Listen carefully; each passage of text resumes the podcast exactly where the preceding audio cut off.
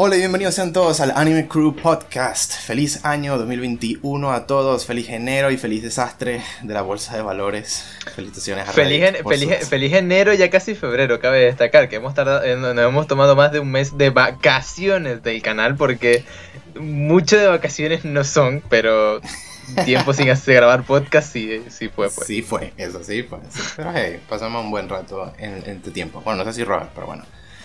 Eh, sí, soy su anfitrión, París, y me acompaña mi buen amigo, el Dungeon Master, Miguel. What's up?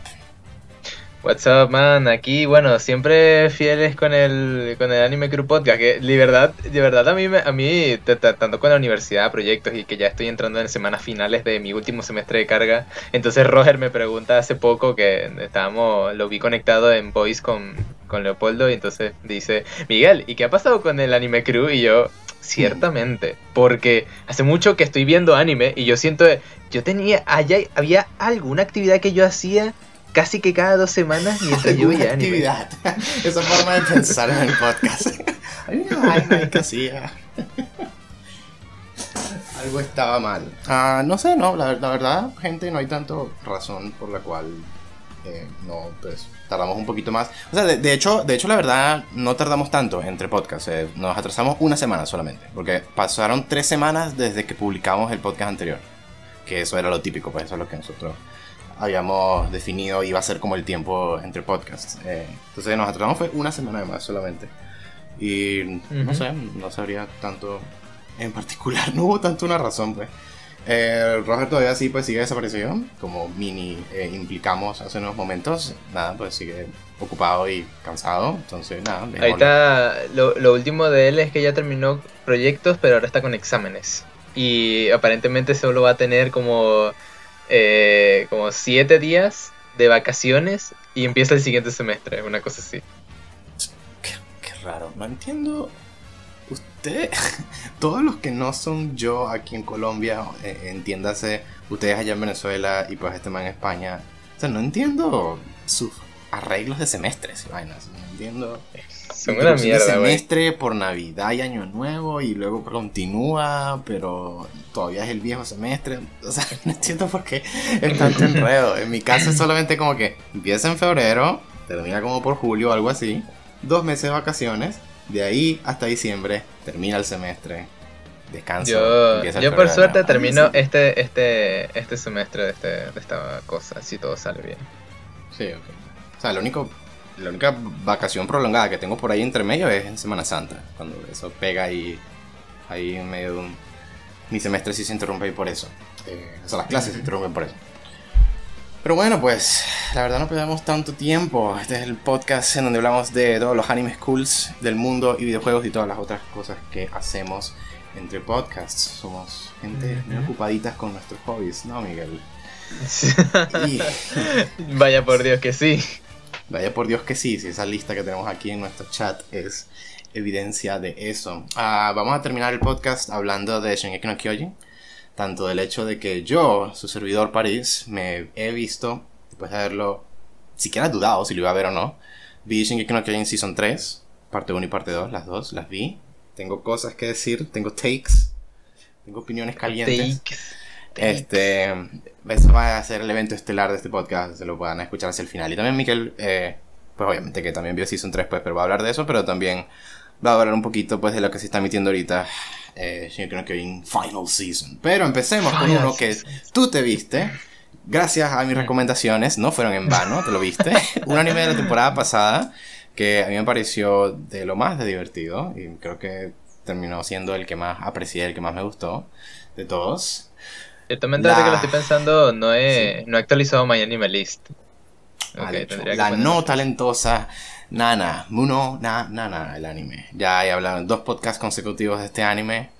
Es un My Hero Academia ex Death Note. Es My Hero Academia y luego uno de los estudiantes de la Academia de Superhéroes no tiene superpoderes y es una asesina y quiere matarlos a todos. Esa es básicamente la premisa. Miguel, ¿te lo viste? Sí, ¿Qué te bueno. pareció entonces? Yo me lo vi y debo admitir que eh, fue como mi mejor compañero mientras estuve, eh, este, o sea, mi mejor compañero audio- eh, audiovisual, de contenido audiovisual que tuve durante estaba en casa de mis abuelos en, en Año Nuevo y era como que Fue, fue como que eso, esos días son horribles, entonces eso fue uno de mis mejores, mejores compañeros, pues. Ok, ¿qué pasa? Mono una Nana es un anime, como dice París, que tiene, que trata acerca de Nana, que es una, una tipa que no tiene poderes y que se le fue, está con la decisión de asesinar a varios, por, sus, por dichas razones, a varias personas con poderes. Y es como muy My Hero en el aspecto de que todo pareciera ser muy normal, porque son estudiantes que tienen poderes y los utilizan. No es que abusen de ellos y nada por el estilo, están como apartados. Pues, vale la pena destacar. Ah, es una, una este escuela aislada en una isla aislada. Pues. Sí, sí, totalmente eso. No, no es como que es algo de ciudad ni nada por el estilo. Exacto. Y es como, me pareció, eso sí, hay muertes puntuales, o sea, hay asesinatos en Ana, sobre todo en los primeros episodios, que son oh, oh my god, estoy muy sorprendido de la forma en cómo ella dedujo todo esto. Eh, sí. O sea, es como, sobre todo, o sea, creo que lo que más me impresionó fue la del tipo de que viaja en el tiempo. Que viaja en el tiempo, yo también. Eso no lo vi venir, marico. Cuando lo llevó hasta allá y se fue en el tiempo y luego la neblina se despeja y es ahí al frente de ella ahora este lago congelado es como que, oh shit, claro, porque de vuelta en el tiempo ese lago no estaba congelado, era agua normal. Y, y el man y, cayó ahí cuando se teleportó en el tiempo y se ahogó. Como que, what Exacto, y entonces el, la serie, el episodio te lo dijo en un inicio que ese tipo no sabía nadar, pero obviamente como era una escena muy normal, nadie le paró bola a eso. Entonces es como que, hostia, el episodio me lo dijo desde un principio. Vaya por Dios. Este, entonces está eso, también está que el personaje de, no me acuerdo ya de estos nombres, los nombres se me olvidan muy rápido, así que lo siento, pero el que es inmortal, el que es inmortal me parece muy buen antagonista. Kiyoya, me parece muy buen antagonista, me parece, me, me, gusta mucho, sobre todo porque es una, es como uno de estos tipos que tienen Asperger, pero saben que tienen Asperger y no sé, y no, y no, y es como que no dicen, oh, mira, me tengo Asperger y eso es lo que, en lo que destaco. No, simplemente es como una persona que quiere hablar con las demás personas eh, el tener Asperger es como su elemento diferenciador, pero a pesar de todo es una persona normal. Y entonces alguien quiere ser amigo, quiere alto, Alto funcionamiento, sí. Exacto, es como que una persona que destaca, no es como estos tipos de personajes de tipo Sheldon, que lo que lo, su característica de ser como medio autista es lo que destaca de, él y es lo único que en lo que se enfoca la serie, que es gracioso. No, simplemente este tipo es como medio autista, sí, pero realmente es que es muy inteligente y muy todo. Y ser autista es solo uno de los elementos que él tiene para una característica, de su personalidad, pues que se diferencia de los demás, pero no en la serie no se enfoca en eso, se enfoca en que él simplemente es una persona muy inteligente y quiere ser amigo de quiere ser amigos, así de simple. Me parece muy buen personaje, excelente. Y eh, ¿qué pasa? Siento yo que la serie, a pesar de que nunca digo yo que pierde fuerza eh, en torno al objetivo en, la serie y tal, siento que Nana sí pierde fuerza como personaje al avanzar la serie. Un poco, o sea, es justificado, ¿no? Porque al principio nos muestran a Nana como una persona muy, muy como decidida, eh, con intenciones ocultas, este, una persona que... fría y sin sin, sin, sin, piedad. Nada de dudas en hacer su misión. Correcto. Y entonces, eh, con el pasar de los episodios y por, por simple evolución de personaje, ella empieza a abrirse con Michiru. Este. Y entonces yo como que. que tiene el poder de curar a la gente. Yes. Que por cierto, al principio, al principio la colocan a ella como que tiene que lamer para curar y después ya nunca lo hace. no, no, sí lo hace, sí lo hace. Porque precisamente cuando en los últimos episodios explican su, su backstory, su historia de fondo, parte de la razón por la cual a ella le hacían bullying en la escuela es porque para poder curar a, casi yo, chico ahí deportista que se lastimaba, tenía que lamerlos. Entonces todas las chicas de la escuela decían como que... Claro, pero, pero por ejemplo, al tipo, a la tipa que ella está, que Nana envenenó al tipo, que Nana envenenó, ella nunca lo lamió. Y a Nana tampoco la curó eh, este, lamiéndola. Esa última curación sí no fue lamiendo, sí, correcto. Pero uh, no sé a cuál otro te refieres con tipo que Nana envenenó. No sé a qué te refieres. Eh, ¿Recuerdas, ¿Recuerdas el tipo que ve el futuro? ¿Recuerdas? El tipo que ve el futuro. Mm, porque me imagino que lo que estaba intentando hacer era... Pero bueno, esto no es spoiler. La caraja está intentando descifrar la forma de usar su poder para poder revivir a la gente. Eh, entonces yo creo que eso es lo que... Cuando ella está intentando hacer eso, revivir a la gente, la acción no es lamer, sino es poner manos en, el cuerpo y... ¡Oh! y activar magia. Bueno, sí. Entonces, bueno, entonces es como que yo me, me la paso viendo más o menos eso. Y, es como que Nana se, eh, se está dando cuenta que ha sido una persona muy sola. Y si tú te das cuenta, pues en el backstory, de, en cada episodio van contando un poco del backstory de, de, Nana. Y entonces uno se da cuenta de que es una persona muy sola y tiene sus razones. Pues.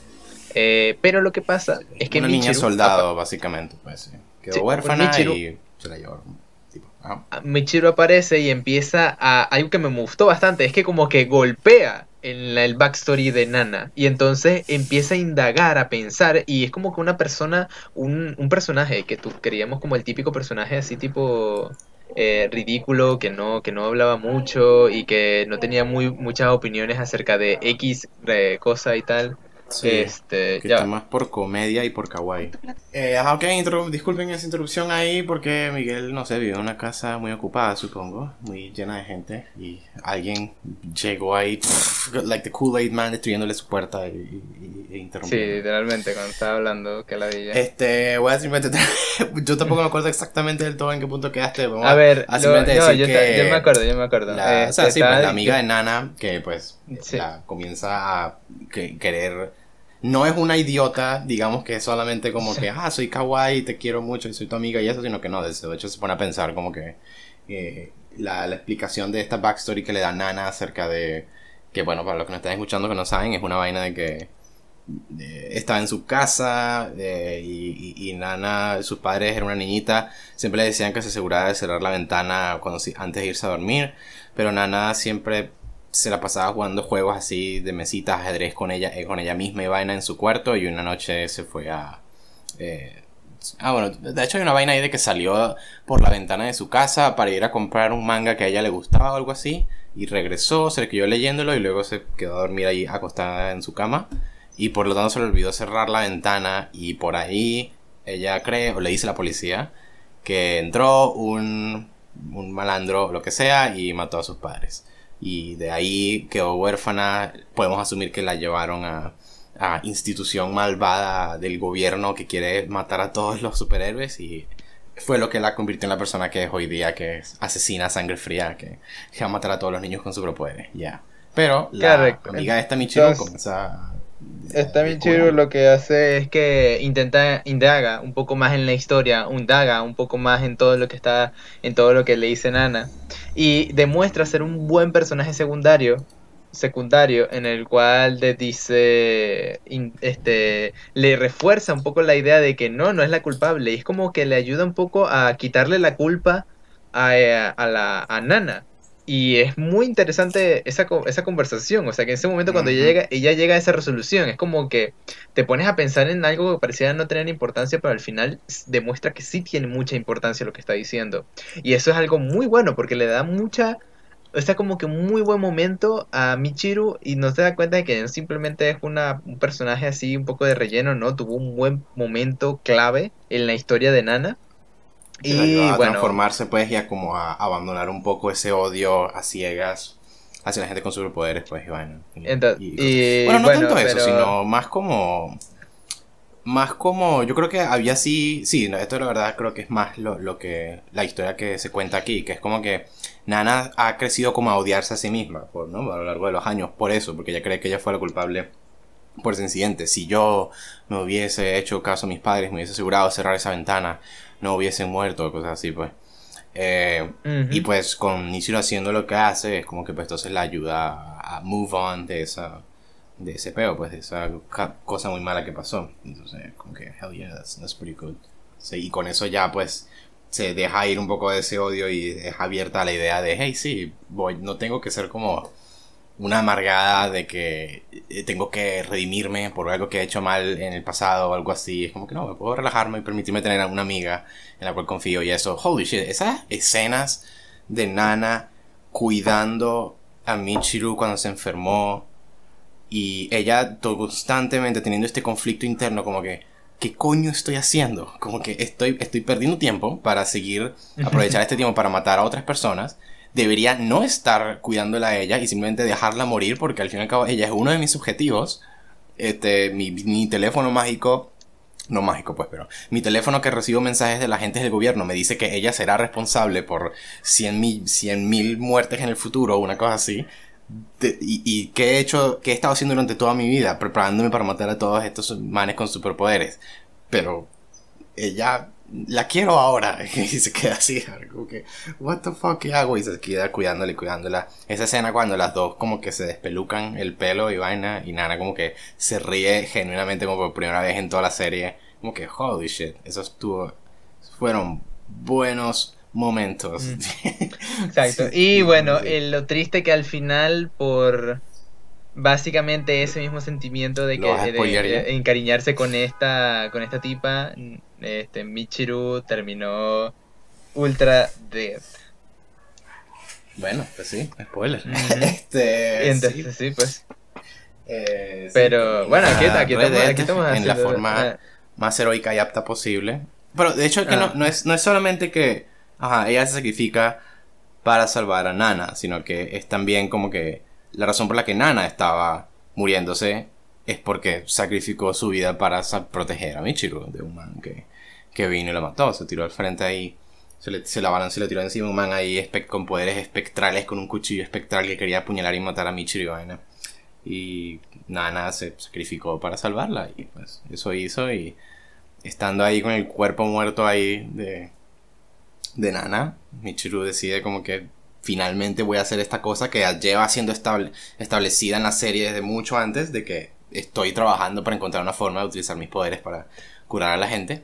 Que y, también se había establecido que incluso con su poder normalito, simplemente lamer a alguien y curarle una herida que tenga, se había establecido que cada vez que ella hace eso, ella pierde de su vida cuando hace eso, lo cual añade mucho más a la, a la, imagen, a la idea de que pues eso es lo que Michiru es en esencia, es como es una super altruista al fin y al cabo. Que pues, eh, eh, de eso entran un poquito en su backstory y todo, pero pues eso, mucho más detalle.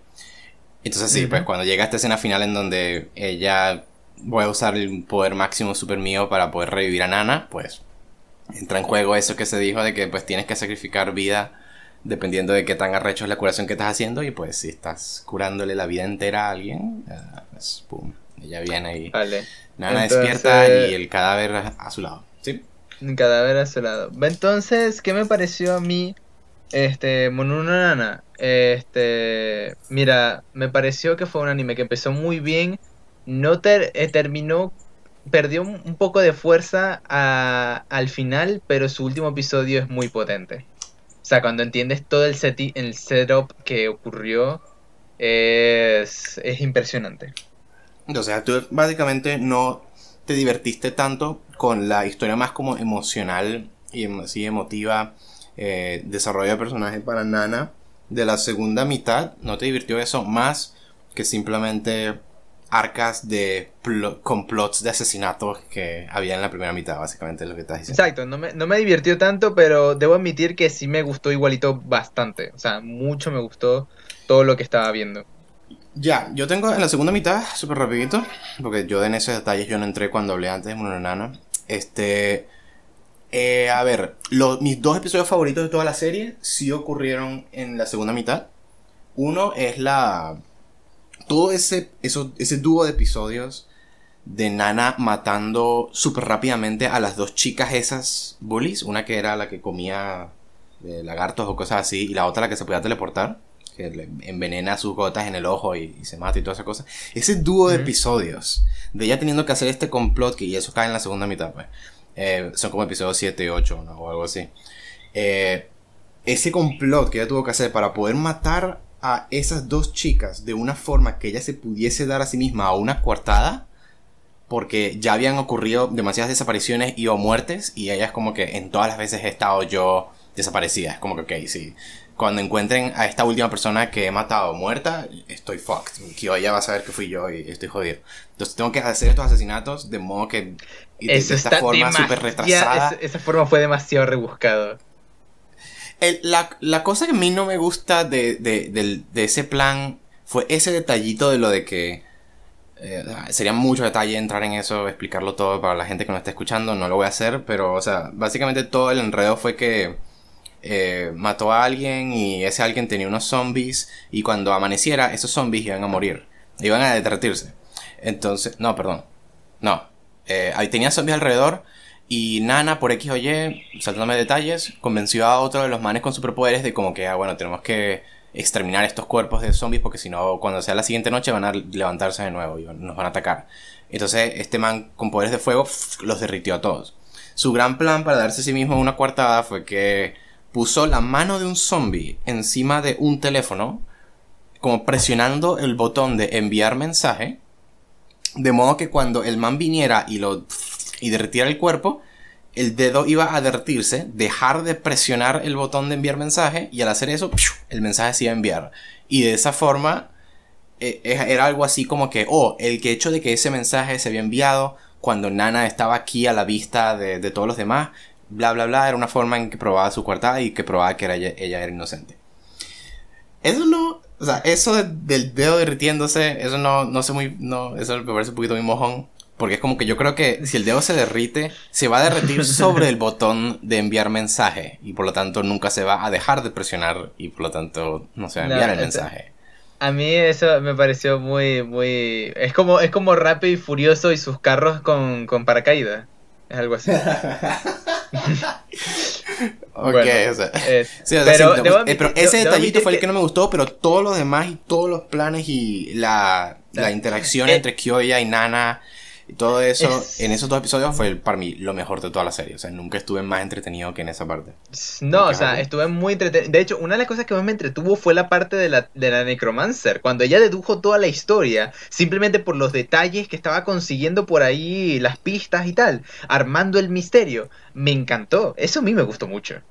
Sí, muchísimo. Y pues en la segunda mitad, lo de. Cuando llegamos a esos momentos, lo que dije antes, esas escenas entre entre Michiru y Nana, están como que verdaderamente, como que Nana conectando con ella, bajando su defensa por completo, así, vaina. Eso de verdad que sí me pareció como que, verga, esto es muy, esto es muy compelling, esto es muy, me tiene muy enganchado. Pero la cosa es que esa segunda mitad tiene también estas cosas que a mí no me gustaron. O sea, de hecho tú dices eso de que la Necromancer a ti te gustó, o algo así, esa arca, lo que sea, y adivinando el misterio. Lo de la Necromancer a mí de hecho no me gustó mucho, porque, no sé, ella me parecía muy como... Soy villana loca. ya, en general. como que es demasiado dos, una nota. El, el man ese espectral que, que, que mata al final también una nota como que, ah, soy un loco, I'm gonna kill you, soy sádico, es como que, ah, eso. Y lo principal, ese man que tiene el poder de Doppelganger, que se puede transformar en otros manes, Jean creo que era que se llamaba, ese tipo no hizo nada para mí, nunca. O sea, nunca me entretuvo cuando ese man estaba en pantalla. Como que... Entiendo que él sirve, él tiene un rol como de, qué sé yo, él es como el factor caos o algo así. Es como que él, él puede intervenir de la nada y cuando está decidiendo ayudar a Nana, puede ayudar a Nana con un mini problemita o cosas así. Él es como una buena excusa para hacer ciertas cosas pasar y vaina. Y si agrega un poco como la backstory de qué coño está ocurriendo en esta isla, porque están muriendo fucking gente y que es todo este complot del gobierno de mandar a estos niños con superpoderes acá y vaina. Pero el tipo en sí, no sé, me parece súper aburrido. O sea, como que. Yo siempre estaba como que, fucking dude, lárgate de, cámara, de la cámara de escena y tráeme aquí ya. Y ya, como que. Como esto. Lo que yo, lo que yo te iba a contar, por porque yo coloqué el manga entre paréntesis, es porque me empecé a leer el manga debido a que yo quedé mucho con la intriga de qué es lo que pasaba a continuación. Y como estaba leyéndome el manga de Kano Yo Carísimas, y yo como que, ah, vamos a leerme el manga de también de Mononana. Y debo admitir que me ha gustado mucho, o sea, no he, leído demasiado, pero me ha gustado mucho como las resoluciones, la actitud de Nana, porque quiero saber es más que todo cómo queda Nana, porque al final de la serie Nana queda destruida completamente, debido a la, a la muerte de, de Michiru. Sí, que Entonces, la idea acerca de proseguirá ella con la misión y vaina, o no, porque, porque pues sí, o sea, como, se ha como aflojado, por así decirlo, bastante pero al mismo tiempo, no sé, llevará lo que le pasó a Michiru a más sentimientos de venganza y más eso, o se convertirá más en una persona buena que se da cuenta de lo que, lo, cómo el gobierno la está manipulando. Entonces hay muchas direcciones a las cuales ir en donde se terminó la serie, entonces el anime. Y nada, dirías que mm. te gustó lo que hace el manga y yo. Sí, sí, de todas maneras no he avanzado demasiado como para darte, uff, algo ha mejorado o este personaje me gusta mucho más y tal. Este, debo admitir que debo estar un poquito más eh, debo meterme un poco más en la, en la historia y te daré una, una buena review acerca de todo lo que, de todo lo que he estado viendo. Pero, de todas maneras que se ve bastante, bastante bueno, la verdad, todo lo que estoy viendo. Dale. Pues sí, una nana, gente, como, como les dije cuando lo recomendé antes, pues es, simplemente es muy divertido directamente. El factor simplemente diversión que era el sentarse a verse esos episodios es lo número uno que tiene a su favor. Tiene muchos personajes secundarios y vainas que son como que lo más X del mundo y como lo más como cliché y arquetipo y chao, como que no me importa nada todos los otros personajes. Tiene demasiado, tiene muy poco, muy pocos, este, muy pocos personajes secundarios de descartables, la verdad, debo admitir. Eso me hace decir, eso me recuerda, man, que yo tengo una algo que quería también hablar. Y hablando de los personajes secundarios, este. Algo que vi hace poco, y se me olvidó completamente comentártelo, y que lo voy a meter ahorita, hablando de personajes secundarios para cerrar ya con Mono Nana. Era una película que vi hace poco, una película de animación. No sé si te sonará. Se llama Wolf Walkers. What the fuck? Wolf como lobos. Wolf Walkers. Walkers, ¿sí? Wolf Walkers. Ni la puta idea. Y siendo yo, tipo, Era una bueno en esto. es una película, este, ¿cómo se llama esto? Una película de animación, este, como un, como, es una película de animación que está en Apple, Apple TV, el servicio de streaming de Apple, no me acuerdo cómo se llamaba. Este, y lo que pasa es que uno de los que recomienda películas, eh, uno de los videos que yo veo, de los reviewers de películas y tal que yo veo, lo recomendó y dijo que era una película que él le ponía, él le pondría un 10 si la película no tocara un tema muy trillado ya.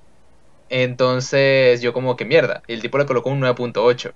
Y yo, coño, a mí me gusta cómo, lo, cómo critica él, entonces yo dije, vamos a verla, pues, a una animación y tal. Sobre todo porque la película es como una animación 2D en acuarela. Es bastante extraño, la verdad. Nice. Muy atrapante todo. Eso. Literalmente, pero sigue. literalmente cada, eh, cada frame que yo sacaba de esa película o cada frame que tú veías la ciudad de fondo era literalmente una pintura acuarela. Una cosa así, era que cada scream era una pintura, literal. Yo como me quedé bastante, bastante loco cuando la estaba viendo.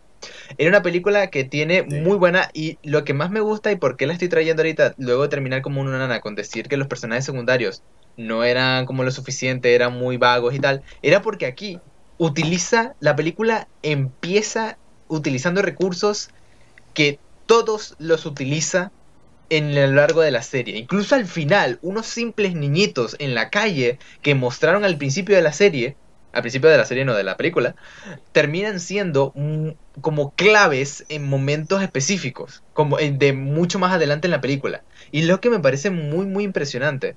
Este es una película de una película de este tipo de este tipo rollo como valiente, ¿sabes? No me acuerdo si, si has visto esa película de, de, de, Pixar. Brave. Eh, sigue más o menos un rollo parecido. De tipo eh, padre, que, o sea, un padre que le restringe cosas a su hija y su hija se revela contra él. Entonces su hija, al rebelarse, se mete en, en asuntos que no debería meterse. Y entonces esto este, esto parece que eso involucra al padre, le trae problemas a los dos y entonces lo, pero a lo largo que van resolviendo ese problema crean como una relación entre ellos, pues, una cosa así. Entonces, es como ese, ese tema que puede haber sido tocado por ya muchas películas eh, tal. Sí.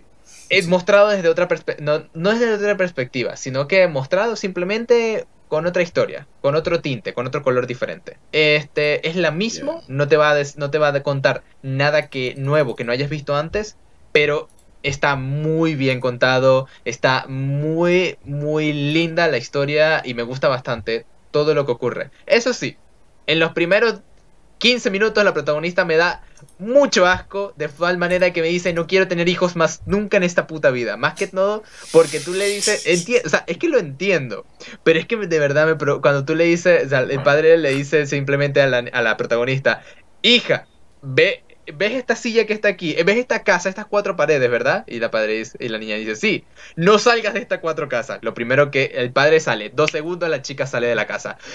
Hija, no salgas de la ciudad. Dos segundos la chica sale de la ciudad. Hija, no me sigas al bosque. Dos segundos la chica la sigue al bosque. Dios mío, no puedo creerlo. ¿Por qué los niños me la estás vendiendo más y más y más, la verdad. ¿Por qué los niños son tan imbéciles, Hugo? No puedo creerlo. Este, y es que porque eso está mal en primer lugar, por eso. Tiene todo, tiene todo el sentido del mundo, porque la niña es una persona que demuestra mucho su curiosidad, las ganas de pasar tiempo con su padre, el amor que le tiene a él. Y de hecho, llega un punto en la serie en que la chica tiene la solución a todos los problemas del papá. Pero el papá, al ser una persona que tiene muchos prejuicios, porque esta época, esto está ahí enfocado en Irlanda, en la, época medieval, en donde era la casa de brujas y toda esa cosa. Por lo tanto, la opinión de los niños en ese momento valía muy poco. era el adulto quien, quien gobierna y dice las cosas, quien tiene la razón. Por lo tanto, es totalmente lógico que el padre no le crea al niño. Entonces, es como que mira papá, yo sé dónde, dónde qué, podemos, qué puedo. Y ver, me da demasiadas ganas, o sea, me da demasiada eh, cool en la escena en donde la chica llega a la casa, está sola, su papá todavía no llega y dice, sí, sí, o sea, ella empieza a imitar al papá y mientras se imita a ella, cómo ella le va a decir al papá la solución a todo. Y entonces, cuando el papá llega y se resuelve la escena y no es como ella quiere, y entonces es como una interacción demasiado genial. Y eso sin hablar de la otra protagonista, porque hay una segunda protagonista, que es como el lado... esto una, una side, una tangente solamente? Llevamos 40 minutos hablando de una... Entonces, eh, eh, utilicé esto como impulso para poder hablar de esta película, pues. Entonces, este, básicamente o sea, eso sin hablar de la segunda protagonista, que es otra cosa totalmente este, diferente, pero a que a la vez es igual de excelente. Y todo porque los Wolf Walkers son como una, una historia en la cual son gente que se transforma en, uno, lobos cuando duermen, y dos, controlan a los lobos. Entonces es como varios este, varias escenas en la que en la que esta tipa se transforma en lobo y también domina a los lobos y también ves como parte de la animación cómo los lobos se convierten como en una nube que se mueve porque están tú entiendes que se mueven en manada y como se mueven en manada se mueven juntos la animación hace que parezca como si fuera una nube de pelo que se está moviendo por toda la pantalla y es como que marico es muy genial cómo se cómo se hace todo esto Ok, o sea, es una película que vi hace ya un par de días y me gustó mucho, literalmente. ¿Cuánto le, darías? Porque hacia el final está ¿Cuánto le daría? fácilmente le, fácilmente le doy, este, o sea, literalmente, solo porque yo entiendo todo lo que me explica la película, le doy un 10. O sea, eh, porque me, encantó, o sea, la vería, la revería y me parece que es una película. Esa es la impresión que, estabas dando, exacto, por eso fue que la pregunta. De yo tener, de yo tener hijos, es una película que yo les pondría. Porque yo vería películas actualmente hechas para niños y me parecen una mierda totalmente. Que una película que no pondría, no le pondría a nadie. Y, pero esta película me es capaz de recomendársela hasta a mis padres. Y está dirigida para niños. Entonces, como, mira, me, parece muy, muy buena. O sea, pues sí, entonces eso sería. Yo a uno no nada eh, le daría como un 7 de 10 o algo así. Eh, se recomendaría a yo cualquiera también. a cualquiera que la premisa esa les llamó la atención, véanlo, porque es muy divertido. So, oh, ¿de dónde retomamos aquí? Ya que tú hablaste pesadamente de algo que tú te viste, eh, voy a hablar, bueno, tú también lo viste hace mucho tiempo, sacarlo fuera del camino, no creo que no tengo opiniones muy profundas. Me vi la serie esta de Netflix que había salido hace rato y que generó un boom en Twitch de ajedrez, creo, que es Queen's Gambit. Netflix. a, mí, a, mí me generó, a mí me generó una nueva, una nueva, una nueva, ¿cómo se llama? Este, un nuevo crush en Twitter. Un nuevo ya tengo una en Instagram bueno, ahora tengo una en Twitter. Sí, Jesus Christ, marica, esa mujer es tan preciosa. Jesus Christ. Dios de verdad que hermoso que Las primeras veces que la veía pues en escena ahí en la serie, Anna Taylor Joy creo que se llama. eh, es que de verdad que era, era un momento así en el que quedé como que parpadeando, blink, blink, blink, blink, blink, como que, holy shit. holy mierdación si es apuesta. Anyway, uh, pues sí, eh, bien popular, así que supongo que mucha gente sabría de qué es la premisa. Es básicamente un, uh, un anime de deporte, pero de ajedrez. Este, no sé cuál sería una buena comparación. Baby Steps, tal vez. Baby Steps, pero ajedrez. Eh, de una chica que fue abandonada en un orfanato. Ella tiene una, una clase de autismo, más o menos. Es alguien bastante eh, rarita, más o menos en general, pero es una super omega ultra super genio intelectual y aprende a jugar ajedrez y vaina y es su historia de ascenso y también una historia como de, de maduración, pues, de... No sé cómo es ese, ese término en español, pero hay como un género de historia en inglés que se llama Coming of Age Story, que es como la historia de una persona transicionando de ser como un chico o un adolescente a ser un adulto. Y esta, esa serie, esta serie es muy obviamente como, es eso más que todo y es como el ajedrez como un vehículo para llevar esa historia.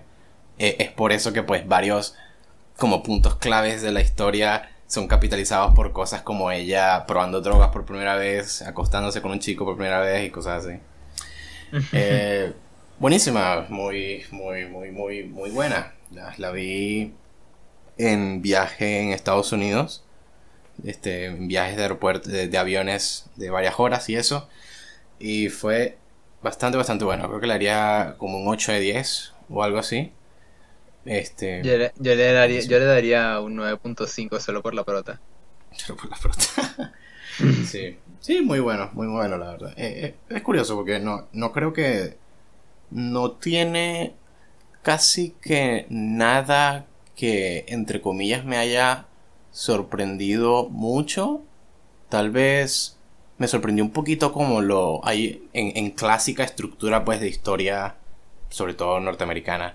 Eh, hay un punto acercándose hacia el clímax al final que pues ella cae lo más que ha caído nunca en la historia, que cae como que es cuando se queda toda sola en la casa y se la pasa bebiendo sin control día tras día tras día y todas esas cosas. Eh, en escenas como esas y momentos como esas, antes en la serie, pues sí me sorprendió a veces como lo lejos que iban con esas, con esas escenas. Como que, o sea, oh, Jesus Christ, o sea, de verdad que está adicción a la millón, o sea, porque era, eso digamos que me sorprendió más o menos. Pero no es tampoco algo que otras cosas no hayan hecho antes.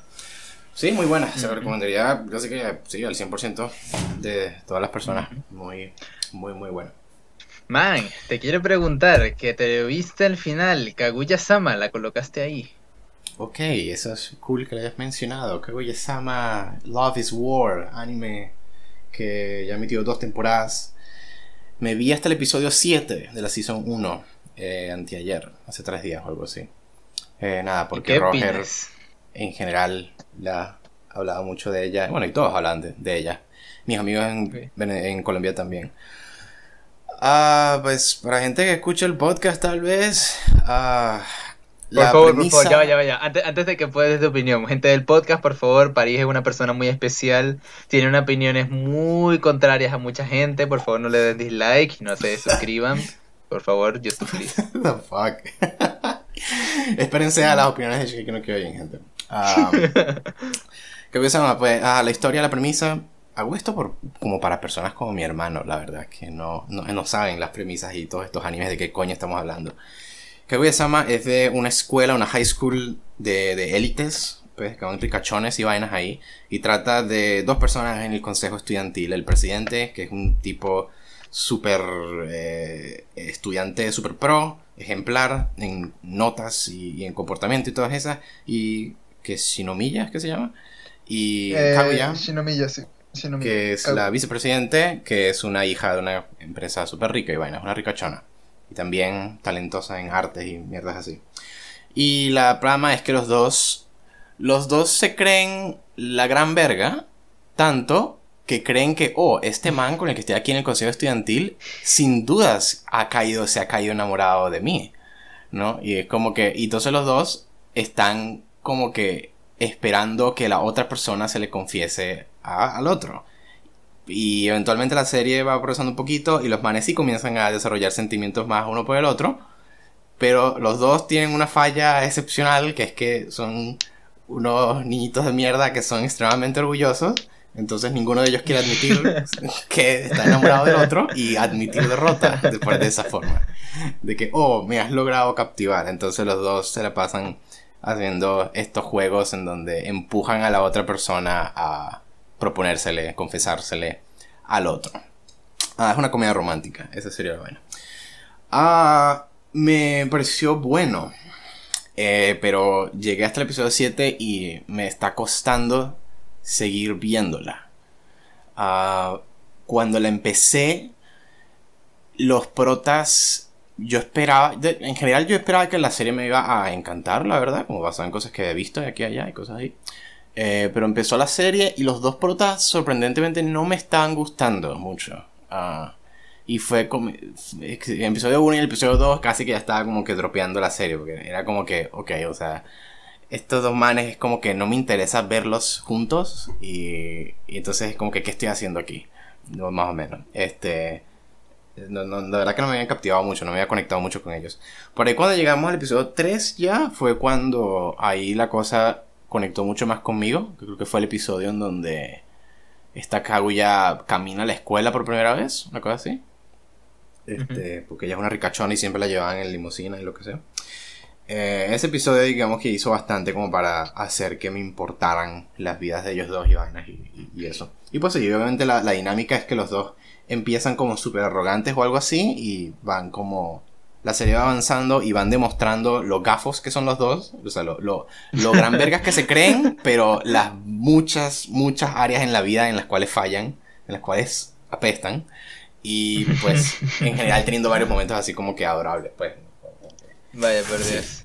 Entonces ahí, la serie comenzó a gustarme más y más sin duda, pero no sé, no sé, o sea, la verdad, no creo que me esté como haciendo reír y gustándome así tanto como para, sí, querer seguir viéndola, pues.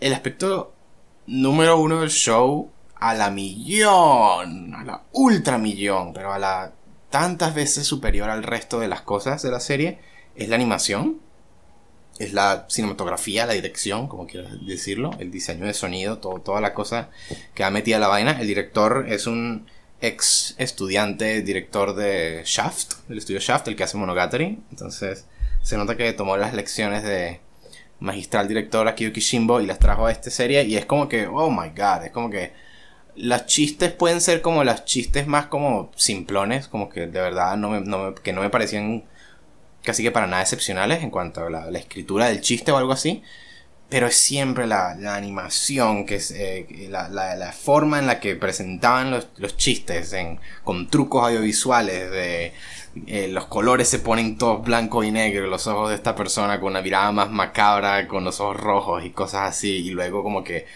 eh, Kaguya le dice a Shirogane como que juguemos el juego de las 20 preguntas, ok, hagámoslo. Letterbox mode, líneas negras caen de arriba y abajo en la pantalla y los dos como que se teleportan así como al viejo oeste y es como que como que vamos a tener un tiro aquí, tiroteo de, de vaquero. Esa clase de, de diversiones visuales que la serie se tira. Es como que de lejos me, me dejó eh, boquiabierto. O sea, como que lo, lo, lo, lo, dinámica y viva que es la serie con todos esos trucos que se tira. También, ciertamente, chica meme, chica, ah. Ah, es excelentísima, es de lejos el mejor personaje y es como la pega de la serie. como que yo, yo siempre tal vez a veces eh, como que me quedaría como que, ah, bueno, e, e, ella es solo puros memes o algo así. O, o, me va a gustar o no, o sí o no, o tiene algo que de verdad me hace reír. No, marico, el 100%, el 100% de las veces. Sí. El 100% de las veces ella era como que la razón principal de, mi, de mis risas. O sea, como que... Eh, todo, todo con ella sirve la, la sección del show que más me gustaba, que más me hizo reír, que fue la parte de ellos jugando voleibol, creo que era. Chica enseñándole a Shirogane voleibol. Eh, ella es casi que la razón principal por la que todo eso sirve y es como que... Wow, o sea, es genial. eso sí es todo lo que tengo que decir, la verdad. No sé qué tú piensas de eso que he dicho. No, bueno, me parece, me parece que eres muy hipster y no entiendes, no, entiendes muchas cosas, pero, pero bueno, está bien. que era bueno. sí, que era bueno. Eh, pero es excelente para eh, Bueno, ok, pero no importa. Eh, está bien. O sea, me parece que está, me parece que está bien. Es cierto que la, la, el chiste de la serie es que ellos sean gafos entre sí y ellos se, se comporten de esa manera. Este Me, a mí me gusta muchísimo Kaguya-sama, o sea, primera season, segunda season me las comí directamente, o sea, la primera season me la comí y la segunda eh, me la fui viendo por cada, cada episodio que iba saliendo. Y me parece que la segunda es muchísimo mejor que la primera en muchos aspectos y sobre todo porque van este porque van como intentando añadir más más personajes a la, a la party. Creo, no sé si has conocido al tesorero. Ah, sí, ese tesorero me vale mierda a la millón. Nunca me hace reír. Sí. Nunca te hace reír. Bueno, o sea, en el episodio, en, en futuros episodios, eh, por lo menos en la siguiente en la segunda temporada, a mí me gusta muchísimo más él. Al principio me pareció un poco X, pero en la siguiente, la siguiente temporada tiene él un momento muy específico y muy bueno. A mí me encanta. Me encantó él en ese momento. Este y intentando de que la serie, de la que la magia de la serie no se acabe, pues porque eso es lo que yo intento, o por lo menos lo que veo. Por lo menos Leopoldo, que se ha leído el manga, me ha dicho que la serie es excelente y agregan cosas y agregan cosas a cada rato para que no se acabe la, el, el ¿cómo se llama? La magia de lo, de lo que es la serie. Y yo, bueno, ok, está bien. Sí, o sea, eh, es un poquito difícil para mí como explicar un poquito más en detalle como las, las cosas que me hacen decir como que, ah, no sé si me está enganchando tanto para seguir viéndola, porque hacer eso sería como que ir episodio por episodio y ver cada como secuencia de chistes, porque eso de verdad es lo que la serie es en, en Season 1, lo que he visto hasta ahora. una comedia romántica en donde los episodios están literalmente partidos en lo que obviamente son capítulos de manga, o sea, están, están como que partidos en estas secciones que son como que un encuentro y una situación ocurre y luego otra situación diferente ocurre, está muy partido. Entonces la calidad de cada episodio y del momento a momento es como que ya, pues la, calidad de cada uno de estos skits, por así decirlo, y de, cada uno de estos chistes que la serie se tira. Entonces eh, hay algunos aquí y allá que pues entonces no me parecían como más X, otros me parecían muy buenos, aquí y allá, tal, tal, tal, pues. O sea, por lo menos, por, me acuerdo que pues, como dije, todos los que giraban alrededor de este man, el tesorero, de verdad que cero risas en general. Ah, hubo uno por ahí de hablando francés o algo así, por unos estudiantes de intercambio, una cosa así. Ese no me hizo reír casi que nada. a cero, o sea, me pareció medio ladilla, pues, y una introducción rara. Em, lo otro que también noté mientras más sigue avanzando en los episodios es que. Esto es muy, esto es muy como curioso, que es que el, los dos manes. Siento que como que mientras más avanzamos en los episodios, sobre todo el tipo, Shirogane, mientras más avanzamos en los episodios, más el tipo simplemente ha cambiado a tener una personalidad de prota de anime. Tipo, ya. O sea, eh, es, difícil algo así articularlo. No sé si entiendes cuando digo, o sea, si, si captas cuando digo eso, o, o sea, tú piensas, no, no, no, sé de qué estás hablando porque... O sea, es como que al principio yo creo que el man tenía como que este carácter y tenía esta cosa de que, ah, ok, entiendo este tipo. Este man es alguien que le importan demasiado sus apariencias. Su, su rasgo principal es que es un orgullo, es que es muy orgulloso y vainas así. Y eso como que define las acciones que está tomando y vaina.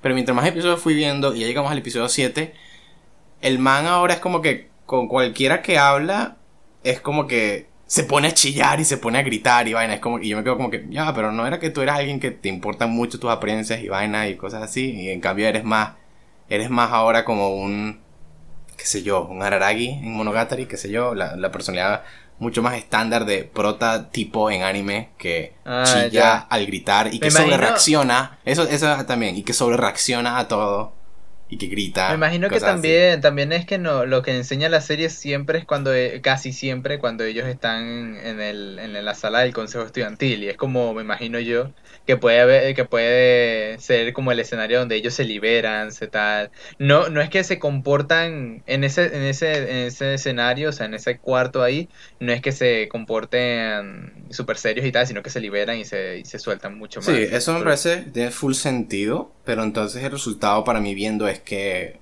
los manes me parece que tienen como personalidades, bueno, los manes me refiero a Shirogane principalmente y Kaguya también, pero en menor medida el resultado final, o sea, eso que tú dices es una, es una buena explicación y si tiene full sentido, pero el resultado final entonces es que pues tenemos aquí dos manes que a mí me parece son como que bastante simplones, pues, o sea, no, no sé qué tienen de excepcionales estos dos manes, pues Kaguya es una, pues, sí, pues es una eh, tsundere con muy pesados, eh, con, con, muy pesado lado adorable e inocente cuando nadie la está viendo, eh, algo así, como que, ok, algo así, pues, o sea, no, no me... No me, no me toca de lo mucho. Y me parece, y de hecho, pues la, la razón, lo que me hace, digamos, decir esto con algo más o menos como de confianza, por así decirlo, es que Chica me parece como un buen contraste, porque ella sí tiene como todo un carácter muy particular. Como que, o sea, ella me parece, ella, ella me parece un personaje como muy excepcional y muy como que, ok, no siento que casi nunca he exactamente visto a alguien como ella. Exactamente, o sea, claro, su personalidad es un poco la de persona que está así todo, todo hippie, yay, somos todos felices, estamos, yay, seamos amigos. Así pues, ella es muy así, cariñosa en general.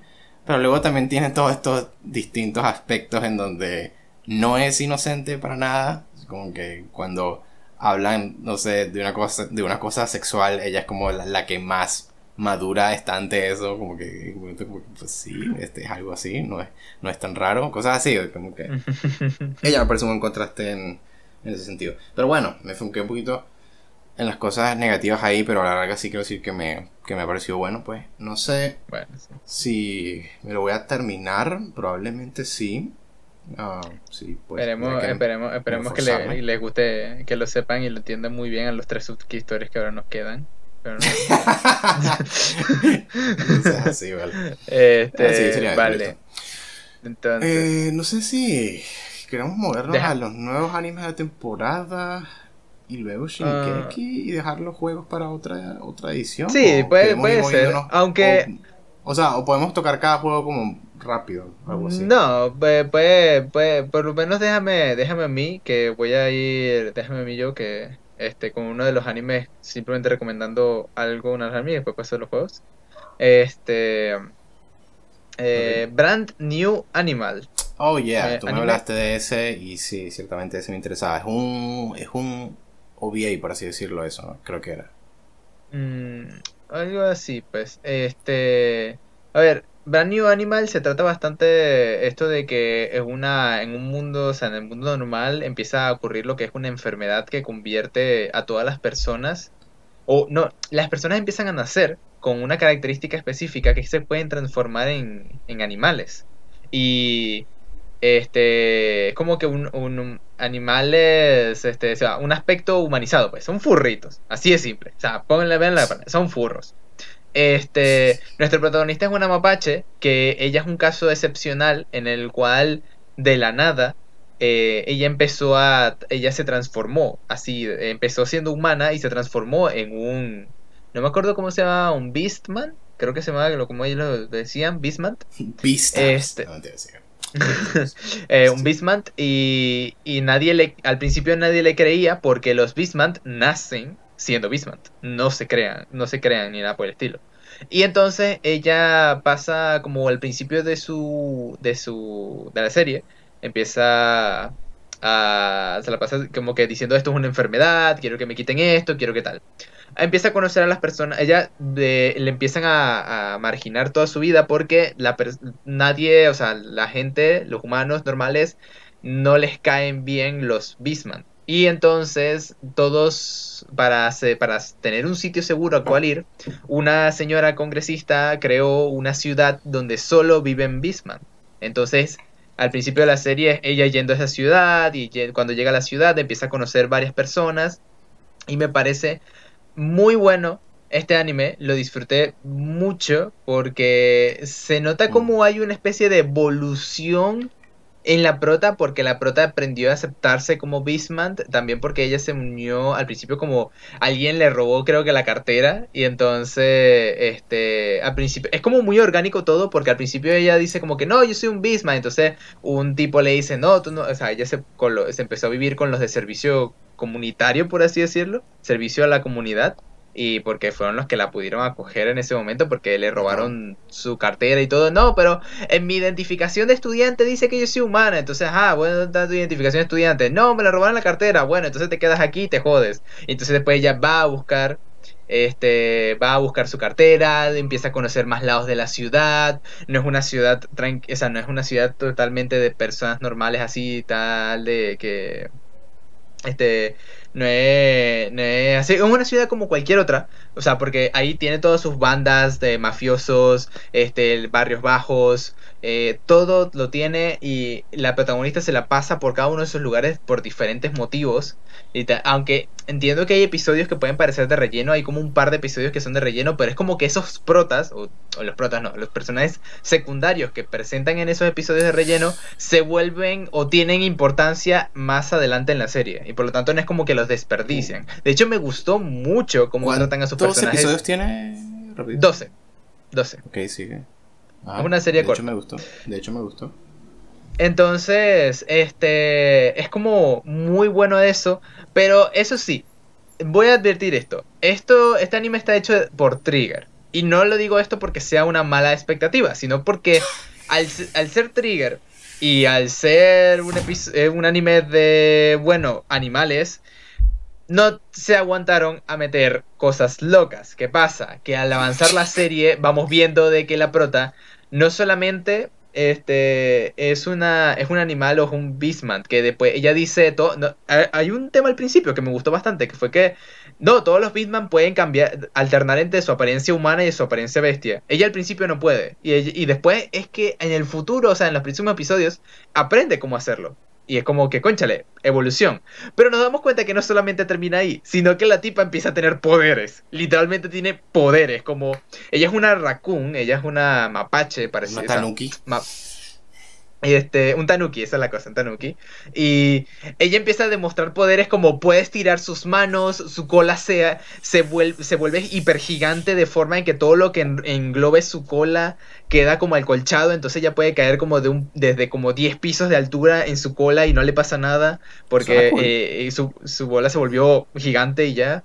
Este, eventualmente este, eh, desarrolla más poderes, como que puede alternar sus, las partes de su cuerpo eh, con diferentes animales y tal. Y todo eso tiene una explicación, ¿no? Y todo viene arraigado a lo que al principio ella, eh, a lo que al principio estaba con su backstory, que ella se transformó de la nada en un Bismarck. Y todo va acarreado con eso, conecta muy bien. Y me parece que es un, me parece que es un anime que tiene mucho, mucho este mucho potencial de simplemente el hecho de una historia que empieza y cierra, porque así cierra la historia, de ella, no es como que no, no falta más nada por contar. Todo lo que quiere contar el anime se cuenta, se cuenta en esos dos episodios. Siento yo que Beastman, eh, que digo, Brand, New Animal, eh, es un anime que yo le daría como un 8 o, sí, un 8, un 9 y quedaría perfectamente le daría un 8. ¿Por qué? Porque no presenta realmente un mundo que me parezca, uff, súper impresionante y tal.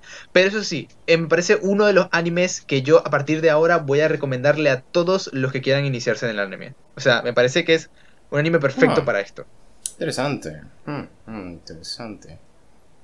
Algo... Está en Netflix para, lo que, para que quiera verlo, yo lo vi desde ahí. Ah, ah, de hecho, LOL, de hecho no sabía eso. Eso es bueno saberlo, sí. Es tan fácil ver cosas ver, ver animes en, en Netflix. En Netflix. Mucho más este, como el player y todo. Sí. Ah, tú, tú me decías eso de que, de que, hey, advertencia porque esto es trigger y se ponen cosas locas. O sea, ¿acaso es porque, o sea, te parece que la gente debería estar advertido de eso porque no pareciera que la serie va a ir en esa dirección hasta que va en esa dirección?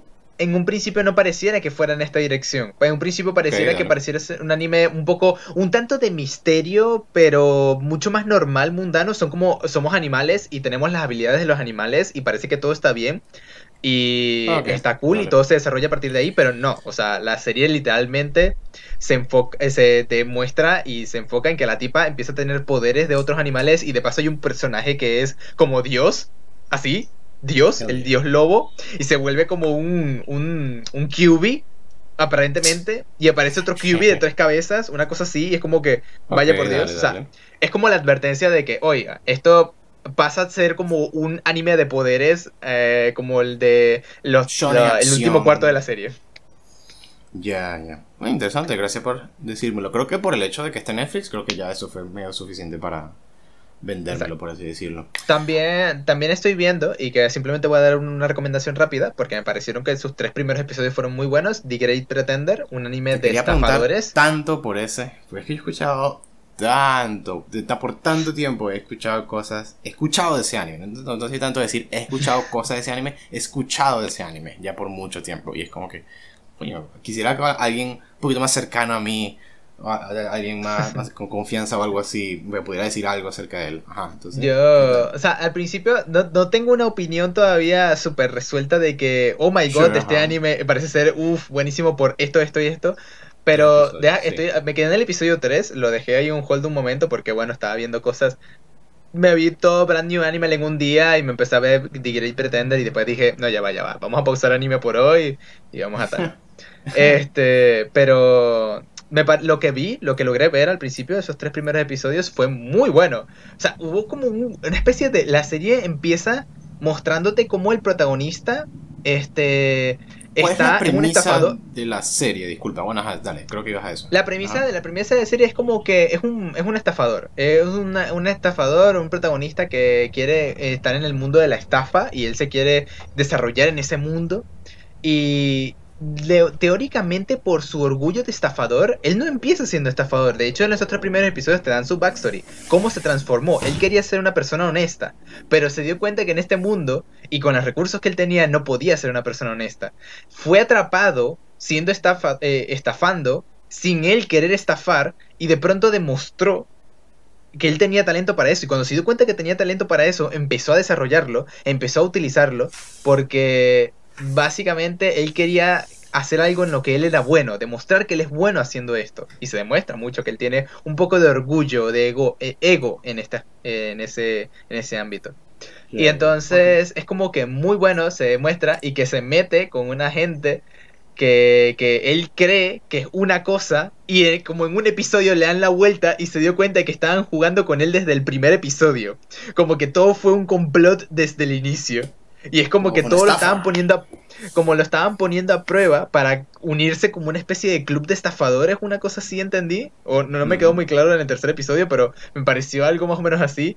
Y es como que mm. al principio es, eh, el protagonista empieza muy bien porque se estresa, se vuelve loco con todo porque me quieren hacer todo esto, ¿qué me están queriendo hacer y esto y tal? Y eh, al, después, en el, cuando el protagonista se calma, dice, al principio era la persona que lo estaba, que lo estaba como reclutando, por así decirlo, eh, le dijo, hazme, haz que pague, haz que en esta estafa yo saquemos más dinero y te contrato. Y entonces él dice, o sea, eh, le, dice, bueno, pero de aquí no que me pero necesariamente. Ya me spoilaste ah, que, que, lo que lo que digamos ese que lo estaban engañando, pero pues los detalles como que Ah, bueno. Dale, dale, está bien, está bien, está bien. Disculpa, disculpa que no quería, no quería spoilearte de esa manera. Este, no, pero de todas maneras es muy bueno los tres episodios que los tres episodios que este vi son muy muy buenos y bueno, está bastante recomendado por lo menos en estos tres episodios, pues me pareció que en esos tres episodios está muy bueno. Me han dicho, he escuchado yo que, ajá, ¿sí? He escuchado yo que en los, en la, ya un poco más al final de la serie pierde fuerza y yo como que mm. quiero ver más o menos por dónde va, va, eso. Sí, exacto, porque yo no he escuchado full clan positivo, la verdad, tampoco. O sea, no, entonces... Su inicio, su inicio me pareció bastante bueno. Sí. O sea, ¿qué te pareció? Porque eso es lo principal que yo sí he tanto visto y yo mismo opino que holy fucking shit increíble. Y también, pues, es lo que oigo a la gente decir, que es como las visuales y eso. Sí se ve así como. Uf, las visuales se ven muy buenas. Parece ser como esta especie de dibujo exagerado, pero a la vez no es exagerado. Porque se Tiene mucho que los, lo que yo he visto. los movimientos son muy erráticos, pero muy bajo el control muy sobrecontrolado todo para que no sientas que nada de esto es como esto no puede ocurrir. No, todo es así, tipo, todo tiene mucha personalidad, mucha actitud. Es como que todos los dos personajes tienen mucha, mucha emoción, exacto, con todo lo que hacen. Y es como que, de hecho, hay una escena en donde una tipa parece que toma una droga y tú ves cómo se vuelve loca, literalmente, por la droga. Y es como, wow. Yo me quedé muy impresionado. Nice, nice, nice, that's good. Eh, no sé si queremos tocar por encima todos los videojuegos. Eh, bueno, luego New Seasons animes. ¿Qué? Y luego. simplemente puedo, puedo, decirles que el 4 de febrero está For the King gratis, Epic, eh, gratis en la Epic Store. Vayan a jugar conmigo, por favor. Estoy una persona solita. ¿Tú dices eso en, serio? O sea, imaginemos un escenario hipotético en que tuviésemos una gran audiencia y vaina. ¿Tú, tú jugarías con gente random que escucha, que, que escuchen el podcast a jugar eso? Si la gente ve For the King, ve de qué trata y le gusta, yo lo yo diría, mira, suscriptor, venga, si quiere jugar For the King unas cuatro horitas y, oh tal. Jugamos un, jugamos un evento, una, un D&D que, que empezamos a rolear entre nosotros y ya. Oh my god. Que quede en el récord para la posteridad que yo la verdad no... Yo no sería fan de abrir que si un Discord para nuestros fans o algo así, si el podcast creciera y vaina. Que quede en el récord que yo la verdad no quisiera hacer eso. Porque creo que fácilmente puede degenerarse en un lugar muy tóxico y, y en trolls. O sea, tenemos, o sea, tendríamos los buenos fans también, obviamente, pero yo creo que el peligro de, los, de los trolls lo, lo haría, haría, que no valdría la pena, pues. Podemos ah, tocar rápidamente, podemos tocar rápidamente Talisman, que es como el eh, uno de los juegos, uno de los que juegos yo traje de la nada, yo sí, que tú trajiste de la nada y es como que, mira Miguel, un juego, ah, bueno, bueno, dale, vamos a ver, no sé de qué trata. Un juego de mesa bastante cool.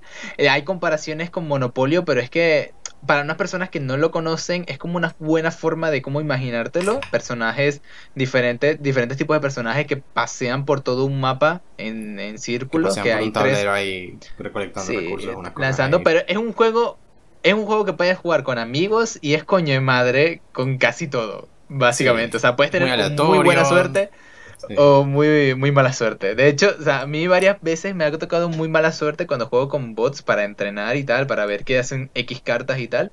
Y por lo menos la partida de ayer me fue, la partida de ayer que jugué, jugamos París, Holo y yo, eh, me fue bastante bien. Y a París le fue horrible. Me fue del asco. God fucking me fue del asco. Aunque, o sea, no, estuve. Estoy un pelín feliz conmigo porque hacia el final es como que. Eh, como que después pasé tanto tiempo atascado en una mala posición y luego como al final como que coño, pude por lo menos medio llegarles a ustedes, pero no, igualito, todo ese tipo perdido fue una miseria, fue una miseria. Bueno, entonces pues, básicamente como que, mira, Prevent Talisman, Prevent Talisman que está bastante cool pues. Sí, pues un, si, le llama la atención al absoluto un juego de mesa, eh, precisamente pues así como lo Monopolio o lo que sea, que gira alrededor de todos los jugadores son aventureros, aventurando por las tierras, eh, acumulando niveles, eh, que serían lo de Strength y Craft, pues, y objetos mágicos y hechizos y eso, con tal de luego llegar a un, máximo objetivo ahí. Quien gana de todos gana. Si eso les llama la atención, sí recomendaría que lo prueben. Eh, sí, me gustó. Yo también lo estaba probando pues desde cero por primera vez con mis propias manos cuando se los introdujo a ustedes por primera vez y pues sí, sí, sí valió la pena y a mí sí me gustó. ¿Tú tienes ahí algo que querías mencionar o no lo dejas para eh, ¿No quieres hablar nada de Dungeons and Dragons? Bueno, a ver, sí me gustaría hablar que es una buena forma, yo, vi que tú pusiste esto aquí en la lista rapidito, pues que obviamente D&D es como uno de los hobbies mío y de Miguel, y honestamente yo creo que para Miguel casi que es su hobby principal ahora, le, ha encantado como, lo, como, como que mucho, como que mucho. Como que muchísimo. Eh, entonces, sí, pero estaba pensando de que, coño, pero yo siento que tú ya me has dicho todo lo que. Todos los últimos cuentos eh, de DD, ya me los has dicho, y yo te he dicho los últimos cuentos que yo tuve. Entonces, no sé, ¿qué, qué era, ¿por qué lo pusiste aquí en la lista? Que ah, no, eso simplemente es yo como promocionarlo, porque no, era, no es un cuento como tal, simplemente el hecho de promocionar como invitando a la gente que, es, que nos llega a escuchar, que jugando que, se meta a jugar si están interesados en algún momento, como eres un buen lector y te gustaría participar en una muy buena historia, eres un cinéfilo y te gustaría participar en lo que es una esta especie de actividad en lo cual podrías actuar en lo que puede ser una película en tu mente, este, eres una persona que eh, ya, vivir la historia del Señor de, actuar, de Indiana Jones. Te gustaría actuar y puedes practicar en esta una, una, actividad muy conjunta de centrarse todas las personas reunidas en una mesa por un mismo fin, hacer una historia en la cual todos querramos participar. Básicamente D&D, este, Dungeons and Dragons, nombre completo. Eh, quinta edición, me parece que últimamente... me parece que con la última expansión, que es la de Tashas, este el último libro. Pues ha, expandido, ha expandido muchísimo, muchísimo todo lo que es personalización y me parece que es como ahora todo podría, todo, o sea, es la cantidad de personalización que hay ahora. O sea, ¿En serio, Miguel? Porque supongo que eso, entonces, eso sí es algo que no hemos discutido antes. Porque a mí me pareció un poquito decepcionante ese libro. ¿En serio? Interesante. A mí, a, mí, a mí me ha gustado conflicto mucho, no te creas. Ha ocurrido. Pelea, go. Yo contra Miguel. a ti te ha gustado mucho. A mí me ha gustado mucho. como que, claro, pues sí, nuevas subclases, sure, pero. Ya, nuevas subclases. Siento que eso es muy fácil ya, pero, pero, a ver, eh, a, ver, me parece muy, mucho. O sea, me parece muy bueno esto. O sea, muy bueno todo lo que ha traído Tasha, Tasha Calduron of Everything. ¿Por qué? Porque todo lo que está trayendo eh, nuevo a la mesa eh, me parece muy bueno. A ver, ¿qué trae de nuevo a la mesa? Primero que nada, la subclase, o sea, eso no lo podemos evitar. Hay como veintitantos, veinte mil subclases ahorita en D&D y me parece que es buenísimo en, en todos los aspectos. Segundo, trae... Quiero preguntarte algo rapidito, perdón, o sea, ¿tú ah. has, tú has leído que si, te has puesto a leer que si todas las subclases, por ejemplo, o no? Todas las subclases, este, todas las subclases del Tashas eh, me he leído una de todas las clases. No, bueno, el único que no me he leído es el artificiero. Ojo, que eso lo leyó Holo y bueno. Ok, pero ya sé que mucha gente le gusta. Este, pero he leído una de cada clase. No he leído todas de todas las clases. Entiendo, o sea, era este para decirte que pues que yo que sí, yo sí, clean, clean, clean, me metí full pues a cada una de las subclases y eso, y pues, eh, o sea, diría que es como un 50-50 o tal vez un 60-40 a favor de buenas subclases versus malas subclases que el libro tiene. me parece que hay varias que... A ver, o sea, yo no estoy diciendo que todas sean, todas sean, no estoy diciendo que todas sean buenas, ojo. Solamente estoy diciendo que me parece que está muy bien hecho, eh, todo lo que llegaron a hacer con todas las subclases. Y sobre todo, mm, incluso creo que un poquito más todavía esto, son las futures opcionales para cada Para decir algo súper rapidito para la gente, lo que dijimos de subclases, pues es como que tú cuando estás en D&D, Carlos y Dragón, este que es tu personaje, tú coges una clase, la clase siendo como que mago, luchador, bárbaro, cosas así.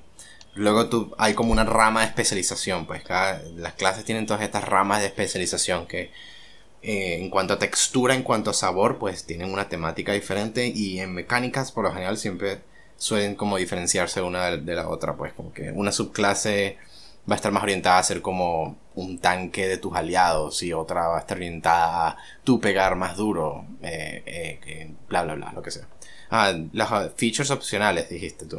Features opcionales de cada clase. Es como, me parece que es algo que está bastante cool porque son cosas que, si tu DM lo permite, eh, son, o sea, tu DM es tu director de juego la persona que va a dirigir la partida o la aventura en la cual vas a, vas a tu participar, eh, me parece que son muy cool. O sea, son bastante, son cosas que están como muy para equilibrar o para darte cosas extras. Me parece muy, muy bueno. He visto mucha gente que le gusta, he visto mucha gente que no. Entonces, incluso... Eso para mí yo creo que fue el, aspecto número uno decepcionante, las features opcionales. Ah, bueno. La que... me... Da mucha risa cuando yo, yo digo eso y tengo que escuchar tu pequeñita voz de, oh, en serio, me hace sentir mal. este, o sea, por ejemplo, la que tú me trajiste ayer del bardo, esa es como buenísima. Me parece como que excelente mecánica o algo así. Claro. El monje por ahí tiene una excelentísima también que puede como que eh, usar key points para curarse, creo, una cosa así. Para usar el rogue, el, el, rogue, el rogue, por ejemplo, que ahora se puede dar ventaja a sí mismo. Simplemente porque sí, porque quedándose quieto, o sea, se queda quieto en el, en el mismo punto, no se mueve en ese turno y tiene ventaja. Lo cual es bullshit. Eso parece un asco. Bueno, este, para quien le pregunte, este... este... El resto de las... Sí, o sea, me parecía... Las otras yo me esperaba más, más como opciones alternativas de las features que ya estaban, como fixes por así decirlo, algo así como lo que tiene el Ranger. El Ranger es el que yo pensaba que iba a pasar para todas, que es que el Ranger tiene un par de optional features que es como que, ok, en vez de tomar la feature que el Ranger tiene en level 1 o en level 2, puedes tomar esta más bien. Entonces es como que, oh, puedo, el Ranger tiene ahora como dos versiones. ah, vámonos para eso. Yo pensaba que todas las clases iban a más o menos tener eso. Pero todas las clases es más como que tienen, tienen o una, o una, ¿cómo es? Este, o más hechizos, extendía la lista de hechizos, o tienen como eh, una feature como nuevita, adicional como gratis adicional, como que, es como lo que o escribiendo mucha, O algo, algo que no se había especificado antes, que pueden intercambiar diversas cosas que pueden que tenían antes. Por ejemplo, que si que si el sorcerer puede cambiar la metamagia o el eldritch este, o el warlock que puede cambiar sus invocaciones eldricas o eso, el... te, ¿Eso te parece bien a ti? El hecho de que un jugador ahora la decisión la decisión no es como que no es como final, es como que tienes que escoger con qué jugar y tienes que quedar con eso. Y en vez de, tú puedes jugar con algo y luego como que, ah, no me gusta, quiero usar esta otra cosa. Ah, no me gusta, quiero usar esta otra cosa. O más bien como que, ah, no, voy a ir cambiando de cantrips y de esta otra cosa y de esta cosa, otra cosa, dependiendo de lo que como necesite en situación tras situación, día tras día. O sea, este teniendo en cuenta de que eso solo ocurre cuando el personaje, dicho personaje sube de nivel, no me parece que está mal. O sea, me parece que eso está normal, me parece que está bien en realidad. O sea, me da, eso es lo que yo, eh, a lo, lo, que, lo que estoy, a lo que estoy diciendo, que da personalización. Y por lo tanto, eso es, eso para mí va con toda la personalización. Este, por ejemplo, que te, permitan cambiar, te den más opciones de fighting styles para el, fighter y para el luchador, más opciones de combate, o te lo permitan cambiarte tus opciones de combate en un futuro también. Me parece que está ok. Esa la verdad, yo creo que es la que más me molestó, porque es como que yo soy un fighter y me he entrenado en ser un arquero, por ejemplo. Y, o sea, aquí estamos hablando menos de mecánicas y más como de si esto fuese un mundo real. Yo soy un fighter que se ha entrenado en ser un excelente arquero. ¿Cómo es eso de que yo le veo y dejo de ser un pro en, arquería y ahora me vuelvo un pro en otra arma? Como que, ¿what? ¿Cómo así?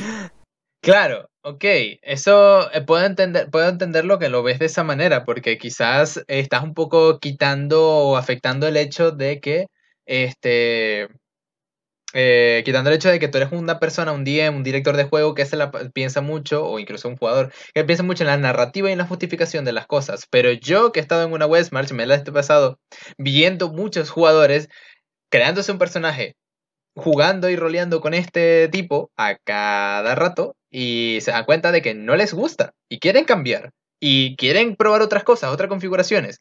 Y ¿cuál sería la solución de esta si no existiera esta opción? Crearse otro personaje bueno, aquí yo creo que, hay, una, hay una diferencia un poquito de. Tal vez los dos estamos hablando de la misma cosa, pero creemos que no estamos hablando de la misma cosa. Eso para mí, yo ya lo hacía antes. Porque eso ahí el problema es diferente. Ahí el problema es más de que el jugador tenía una idea de, de, qué, de cómo era esta funcionalidad, cómo era este poder que decidió agarrar, simplifiquémoslo así. Y en práctica se da cuenta de que, oh, esto no, no era como yo creía que era. No me estoy divirtiendo. Quisiera entonces probar otra cosa. O sea, eso para mí es algo más, o sea, era algo que yo ya antes ya le hubiese dicho al jugador como que, ah, ok, entonces cámbiate, cámbiate a otra cosa, porque aquí el problema es uno de como, tú como jugador, lo que tú acabas de escribir, eh, no, me gusta esto, tal, tal, tal, esto no era lo que yo creía que era, eh, quisiera cambiar otra cosa. Lo que yo creo más es el mensaje que da eso como features en tu clase. Es, el es la idea, lo que yo dije hace unos momentos, de que, ah, no, cuando me conviene voy a agarrar esta otra fighting style. Oh, no, cuando me conviene voy a agarrar esta otra cosa. Ah, me consigo este objeto mágico que me hace mejor en, en, si fuese alguien de rango. Ah, me voy a cambiar ahora una fighting que sea de rango por usar esto. ¿Me entiendes? Entiendo. Es un poco más el problema. Si yo estoy, yo estoy 100% de acuerdo, 1000% de acuerdo con lo que tú acabas de decir de, de lo de, si alguien no está satisfecho con eso, debería uno, el DM, poner en prioridad que el jugador se sienta cómodo y divirtiéndose con lo que está jugando y que no quedarse atascado con opciones que, que no le gustan. Eh, claro. Pero lo de las features, eso no me gusta. Pero bueno, eh, no sé si quisieras tocar las otras partes del libro, porque sí, o sea, pues, sí pasamos tiempo en esa parte de la subclase, pero esa casi que me pareció la mejor parte del libro. Bueno, sí, o sea, lo demás que tiene el libro sí puedo admitir que es como ya contenido, no relleno, pero son como para, para agregar más cosas a lo que ya había. Por ejemplo, más hechizos, más objetos mágicos, un poco más las reglas. Eso sí, una cosa que me gusta, un poco me gusta un poquito, es la regla de la personalización de hechizos. O sea, ahora hay como reglas estandarizadas de cómo personalizar un poco tus hechizos. Y eso es algo que no es que nunca Nunca, nunca es que nunca hubiera una línea en algún otro manual que te dijera que no puedes hacerlo, pero ahora hay como una especie de reglas específicas para hacerlo y eso me parece bastante bien. No voy a decir que, o sea, sea como que, uff, buenísimo, pero está bien que te lo agreguen como opción ahora, como te digan cómo hacerlo bien. Esa es la como lo que más me gusta. Sí, pues. Yo pienso lo que tú este de decir, de que eso yo creo que era algo que uno podría imaginar que ya uno hacía antes o algo así, o sea, como que pero, ajá, sí. Y este, eh, los diferentes regiones mágicas, que me, parece a mí, por lo menos yo, que mis campañas y cosas así me gusta meter mucho lo que es alta magia, o sea, mucha magia en casi todos los lados, me parecen bastante, bastante cool. Y lo último que voy a decir son los psychics. Me gustan los psychics no para players, sino para NPCs, aunque también se pueden utilizar para players. Solo que antes no había regla ninguna regla que te dijera que tu compañero NPC escalara contigo, le viera contigo y creciera contigo. No había una regla, un estándar de reglas oficial que te dijera que esto podría ocurrir. Entonces... Probablemente el mejor argumento que has hecho, ah, yo creo que en mi caso estoy algo picado, es porque yo ya había comprado un recurso de tercera parte, de... que ya era eso, que ya era followers, que era una mecánica para poder crear como estos player characters ultra simplificados para uno poder llevarse como en tus aventuras. Entonces, me quedo como que. Y bueno, algo. Y para cerrar, simplemente una de las cosas que me parecen no últimas pero no menos importantes es que el manual ahora te explica lo que es la sesión cero. Este, ojo, que mucho. Eso es conocimiento general para la mayoría de los directores de juego, pero ahora Manuel te lo pone en cara, así como que, mira, es importante la sesión cero. así que, no, diría, no diría que la mayoría sabía hacer eso, bueno, pero ahora, por lo menos el manual te lo, te lo explica, pues con palabras de cómo Wizard of the Coast piensa, mira, estúpido, esta es la sesión cero. Es un, como un, buen detalle, o como algo bastante cool que, que esté aquí cerrando ya con Tallas, me parece que estaba, me está bastante bien. Me parece que Tallas agrega muchas cosas este, buenas para lo que es el mundo de Dungeons and Dragons, para los jugadores. Eh, y o sea, por todo lo que he dicho hasta ahora, bueno, incluso tú lo que estás diciendo, sé que no todas las subclases son como que muy buenas, ni todo lo que trae es medianamente útil, y varias cosas como que rompe un poco con estética, pero a pesar de todo, desde mi perspectiva, está bastante bien como está haciendo y me parece que se ha vuelto un juego, un juego de rol un poco más accesible a todo público, a pesar de que esto indica, implica agregar más cosas, más texto y más lecturas. Eso iba a decir, como que, wow, ¿dónde va Miguel con ese pensamiento? Como que es más accesible cuando agregaste más reglas y más como más texto para sí, sí, por, por, eso, por eso aclaré, por eso aclaré, a pesar de tal. O sea, el asunto es que pienso yo un poco más como las personas pueden hacerse cosas que ellos quieran o verse como más opciones así tal. No de tanto me refiero a como lo hacía las antiguas versiones, que como tenías como 25 clases, y simplemente que ahorita tienes clases enfocadas a cosas concretas, pero te puedes agarrar esa cosa concreta y repartirte en varias cositas aparte. Eso me parece bastante cool. Ok, terminando ya con eso. Eh, voy a yo solamente hablar de Hades, supongo. Ah, es triste que lo tenga que hacer como todo rápido, porque es. Era el juego que yo estaba votando y queriendo y rogando y rezando que ganara el juego del año, por así decirlo. Y compitió para ganar el juego del año el año pasado, pero no, se lo llevó de las of Part 2, parte 2 juego que no jugué, entonces nada que decir con eso. Ah, pero sí, Hades es un roguelike acerca de que tú eres Zagreus, eres el hijo de Hades, el príncipe del inframundo. y odias a tu papá y quieres escapar del inframundo. ¿Qué? Puedo darte una opinión un poco hipster acerca de eso. No he jugado Hades, ojo, por lo tanto, alguien que está. Pero yo veo esa cámara cenital y me parece tan incómodo tener que apuntar.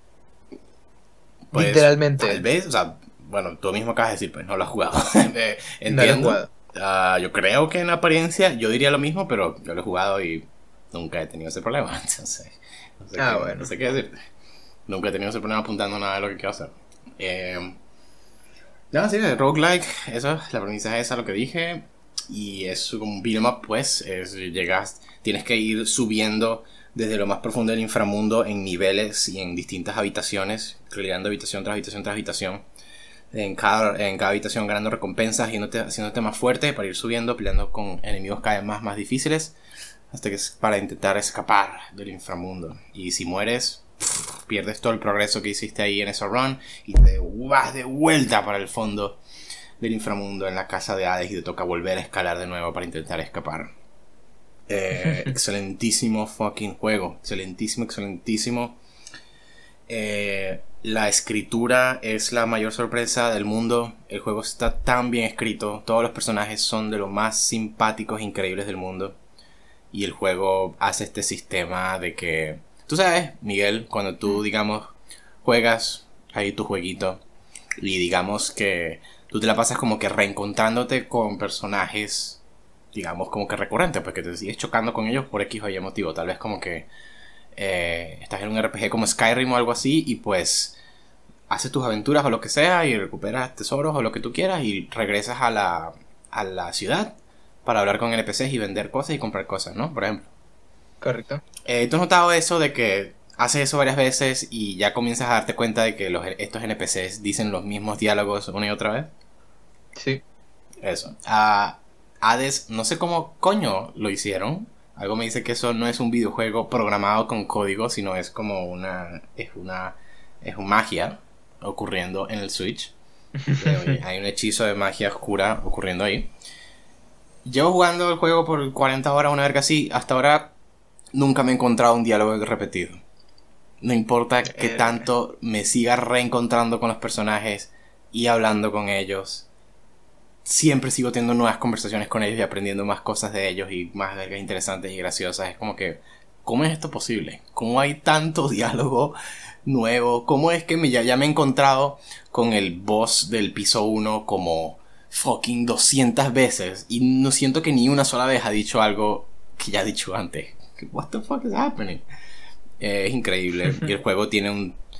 La forma de mente que el juego está diseñado es increíble en cuanto a cómo tú quieres morir, tú quieres perder en tu run, en tu ascenso, para poder regresar abajo y volver a hablar con todo el mundo, porque cada run también progresa como la historia personal de cada personaje abajo, entonces eso te da como que una recompensa por morir. Este, entonces hace que no te sientas mal de morir, sino que, hey, estoy emocionado porque ahora voy a poder hablar más cosas con mis manes aquí. Muy cool. Podría hablar más cosas, pero eso ahí fucking increíble. Hades es un amor. El dios mismo es un amor. Y fuck Zeus, diría eso. Ya. este, Zeus. De, pana, o sea, Hades, yo creo que no hay ningún juego que jamás ha, presentado a Hades de la forma que lo hace este juego. Es como que, joder, es genial. Y el prota es tan cool, Dios mío. Zagreus es demasiado bueno. En todo sentido. Es badass y cool pero al mismo tiempo es como, fucking es un amor, marico. El tipo le importa tanto que todos los demás se lleven bien y vaina. Y, y como que a su sirvienta, su ama de casa, que es una, una medusa que es una medusa, es la cabeza de una medusa flotante que agarra con sus cabellos de serpiente eh, eh, escobas y se la pasa limpiando en la casita y vaina, la casa de Hades. Y Sagrio es como que, Medusa, yo creo que tú te sientas bien aquí, toma aquí néctar que he conseguido en mis runs, porque quiero que te sientas bien en casa aquí. Y tú sabes como que, oh Dios, Sagrius príncipe, eres el mejor. Nada, pues. Eh, muy bueno. Vale, entiendo, entiendo. Listo. Eh, no sé si quieres hablar de los nuevos New Season animes o vamos con nuestro cierre el gran anime. No, vamos con, vamos con el cierre. Dejemos, dejemos Shingeki para cuando le dé la gana de mejorar. Ok, este. Bueno, ya, con eso que dijiste entonces, Shingeki no Kyojin Season 3. Dale. Yes, so. Eh, nosotros hace mucho tiempo subimos un podcast de nosotros hablando de Shingeki no Kyojin Season 2. Y incluso también con Roger estaba ahí, hablamos con eso con él. Y yo y Roger siempre hemos tenido esta opinión que es diferente a la de Miguel, y del más común denominador de que somos nos parece bien Shingeki no Kyojin, pero la verdad no me importa mucho. O sea, me, parecía como que eh, o sea, nunca de verdad me, me, pegaba mucho o algo así. No soy fan de verdad de tanto de Shingeki no Kyojin, aunque me parece bien. Finalmente, por algo así de presión o lo que sea, me senté y vi Shingeki no Kyojin Season 3, parte 1 y parte 2. Todo lo que, todo, he visto todo antes de la Final Season que se está emitiendo ahorita. Que Final Season tiene poco, porque si quieren tener Final Season van a tener que animar como, no sé, unos 50 episodios. Ya que el manga aún no termina. ¿Quién sabe? Me pareció muy bueno. Me pareció tan de lejos la mejor parte de Shingeki no Kyojin. Ambas partes. Parte de lo que me llama tanta la curiosidad es que sí, en My Anime List, la parte 2 de Shingeki no Kyojin Season 3 está puesta como el sexto mejor anime de todos los tiempos o algo así. Al lado de Hunter x Hunter y Steins Gate y Gintama y estos animes super puntuados, ultra altísimos. Entonces, obviamente me llamó la atención porque era una excepción, pues ninguna de las otras season está, llega tan alto. Entonces, como que, what the fuck, ¿qué pasó aquí? ¿Qué, qué onda con esta season? Entonces, eso fue parte de la curiosidad también. Pero para mí, también la parte 1 me pareció como que esto es. Esto pareció tan mejor que Season 2 y que Season 1. Como que God, eh, que bien, que bien, esto fue muy bien, es como que nunca antes me ha gustado y me ha interesado y me ha importado Shingeki no Kyojin tanto más que en este punto. Miguel, ¿qué tú, qué tú te pareció de Season 3 cuando la viste? Season 3 cuando la vi me pareció que fue, mira, yo me había visto el manga y a pesar de todo no siento que se hayan comido nada, nada importante. Pienso que la historia básicamente de, de todo lo que, mira, vamos a hablar aquí con spoilers, discúlpeme toda la gente que spoilers no de Shingeki no Kyojin Season 3. Si hay alguien que está escuchando esto, que de hecho sí cree, de hecho como gente como Roger, gente como mi hermano, de hecho creo que serían como que interesantes ese ese spoiler creo que sí es necesario porque tal vez quisieran verlo ellos mismos y no spoilearse. Entonces Roger, ya sabes. Este, la, la, la cosa de de la batalla por la, la batalla de contra el titán bestia. O sea, no, solo, no, estoy hablando de Levi versus titán bestia, que ya de por sí es un deleite visual increíble, sino es la decisión de Erwin. La Erwin convenciendo a todos. Esa escena que me daban ganas de llorar cuando él estaba diciendo como que vamos a cabalgar con nuestra muerte. Sí, lo vamos a hacer. Y, pero es solamente para darle sentido a la muerte de todos nuestros compañeros. Una cosa así, es como que, oh my god, este tipo para que este Levi pudiese, pum pum. Este, y después conocer el secreto de los titanes, darse cuenta de todo el lore que nos están escondiendo hasta este punto, cómo lo están descubriendo, la evolución que están teniendo nuestros propios personajes a partir de aquí, las decisiones, el momento de a quién les vamos a entregar la jeringa. Oh my godness, esto es increíble todo. Todo eso fue eh. parte 2, que sí, obviamente, sí, o sea, yo dije que todo me pareció mejor, pero yeah, es como que tú ves, ves parte 2, son 3 y es como que, ok, entiendo tan obviamente por qué esto tiene tan alto puntaje. Como que, sí, sí, sí. Un, excelente y es como que el clímax de los clímax admitir, Debo admitir que parte 1 me pareció un poco más, pasó un poco más desapercibido para mí, un poco más porque fue mucho setup, eso sí, me gusta mucho, me gustó mucho cómo fue toda la planificación de, de, de, ¿cómo se llama este tipo? La aparición del, del tío de, de, de, Levi, la aparición del tío de Levi, cuando estaban, por ejemplo, la, la, la parte de, de, historia, lo de la historia cuando estaban todos en la, en la caverna de, de hielo, de cristal, perdón, de la caverna de cristal, me parece como que todo es como que muy... Te están contando muchas cosas, pero a la vez te están ocultando tantas cosas que están ocurriendo en ese momento. La verdad, eh, hay ya la cosa de una, que es que a mí ya en, parte uno, porque entonces la, la, diferencia de opiniones ahí es que, que eso sí es más un conflicto entre tú y yo, por así decirlo. Es que, o sea, esa parte 1 a mí me pareció mejor que Season 2 y, que Season 2 y Season 1. Y de por sí ahí ya tú estás comenzando a decir una de las cosas, de que es que ya en esa parte 1 para mí, es que comenzaron a revelar tantas cosas. O sea, viendo toda, o sea, toda esa parte de la, de la, de la como full confirmación de que sí, todos los titanes son personas, eso ya lo, ya lo estaban como que era la teoría como super principal en Season 2 y vaina.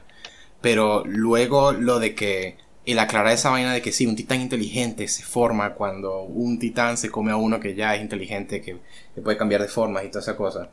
Y luego ese episodio en donde Eren como que lo tocan y despierta a la nada todas las memorias eh, como incompletas de su papá comiéndose a la antigua ancestral verga de linaje de, los reyes y toda esa cosa.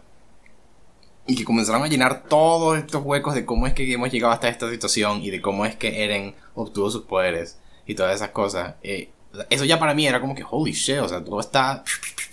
Todo, todo está apareciendo, todo está teniendo sentido como que con las cosas que han sido establecidas aquí allá antes, o sea, recontextualizando cosas que que habían pasado antes. Como que yo, yo estaba como tan metido ya, ya eso. Y no, no me parecía tanto un asunto como tú acabas de escribir de que, de que te están contando mucho, te están contando, pero aún sin decirte mucho. Es como que, de verdad, yo viéndolo, ni siquiera tanto se, sintió así. De hecho, yo sentía que ya tenía casi que toda la historia, viendo solo parte 1.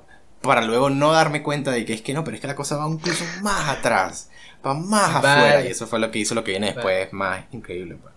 Eh, exacto, o sea, por eso te lo estoy diciendo. Es más que todo porque realmente hay mucho de lo que no te han contado y que todo se empieza a contar en, en Season 4. Este.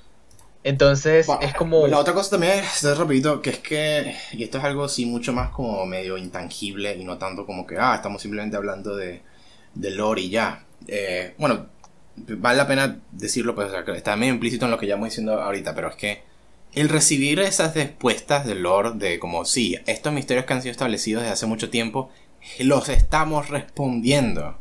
Eso hizo, lo hizo como muy satisfactorio de ver. eso, esas sí son tres parte 1, obviamente también. Obviamente después también parte 2.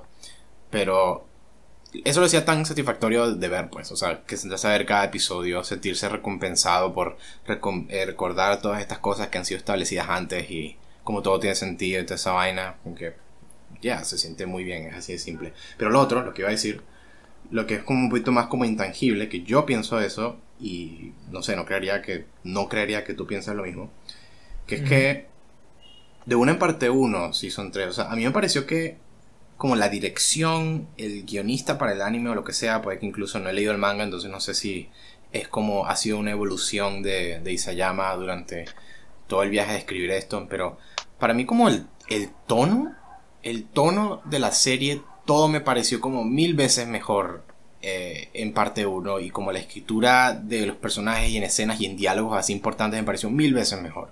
Y, o sea, tuve ese sentimiento como que, siento que aquí todo me está como que pegando mejor conmigo aquí en parte 1. Era lo que me estaba pensando. Y luego como que, ¿por qué será que pienso eso? Y me puse a reír escenas en parte 2.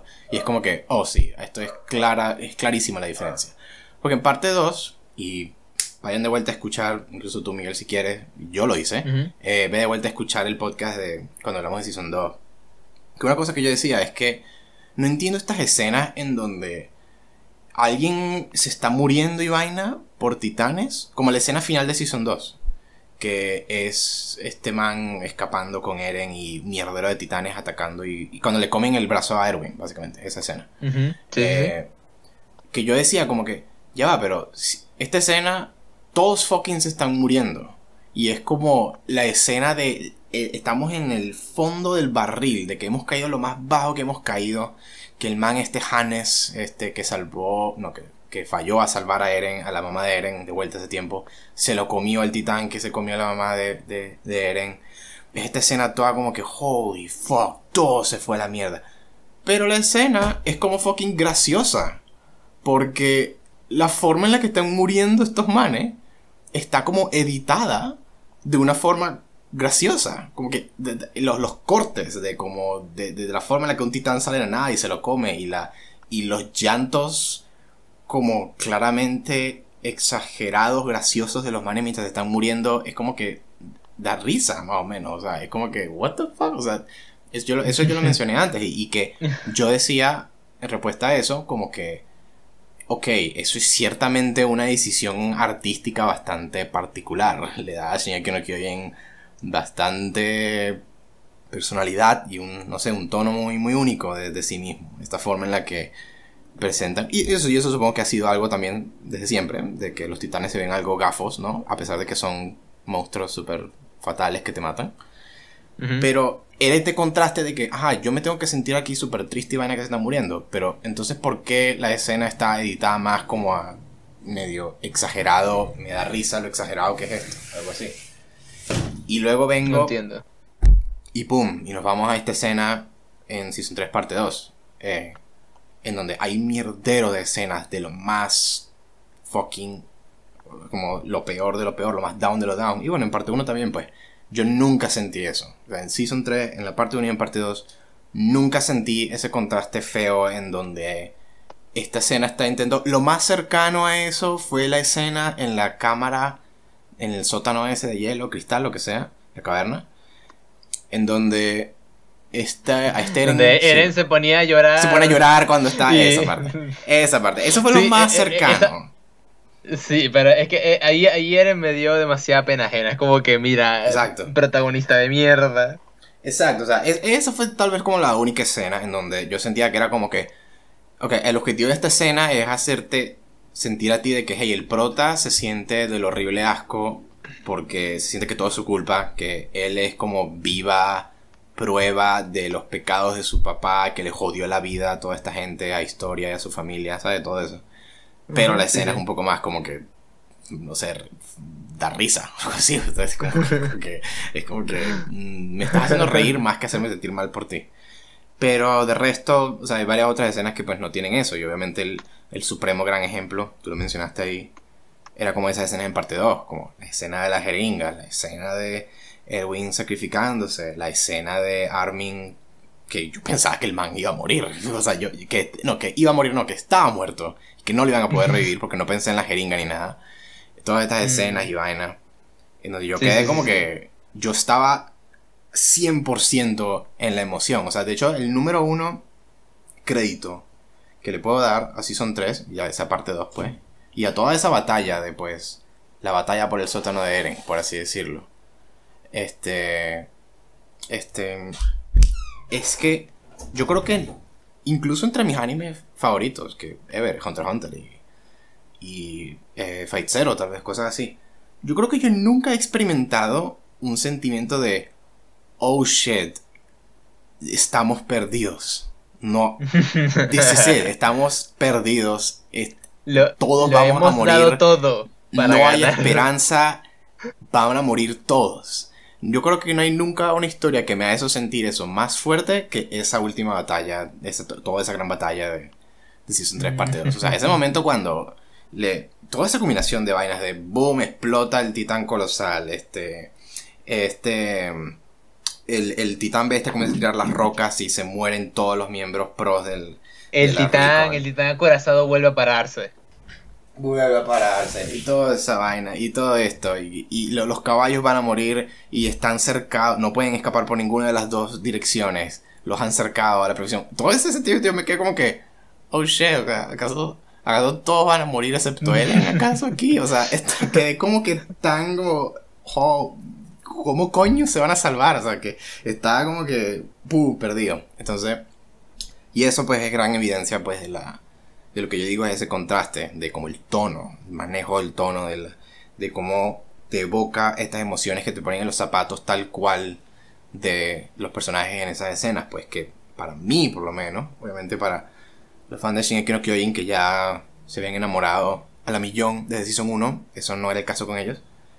Eh, eso a ellos sí les sirvió, ellos sí sentían eso ya desde mucho antes, pero para mí eso siempre era algo que era como un frenazo pues ahí eh, pues sí. No sé si eso. Algo hay que Bueno, para eso.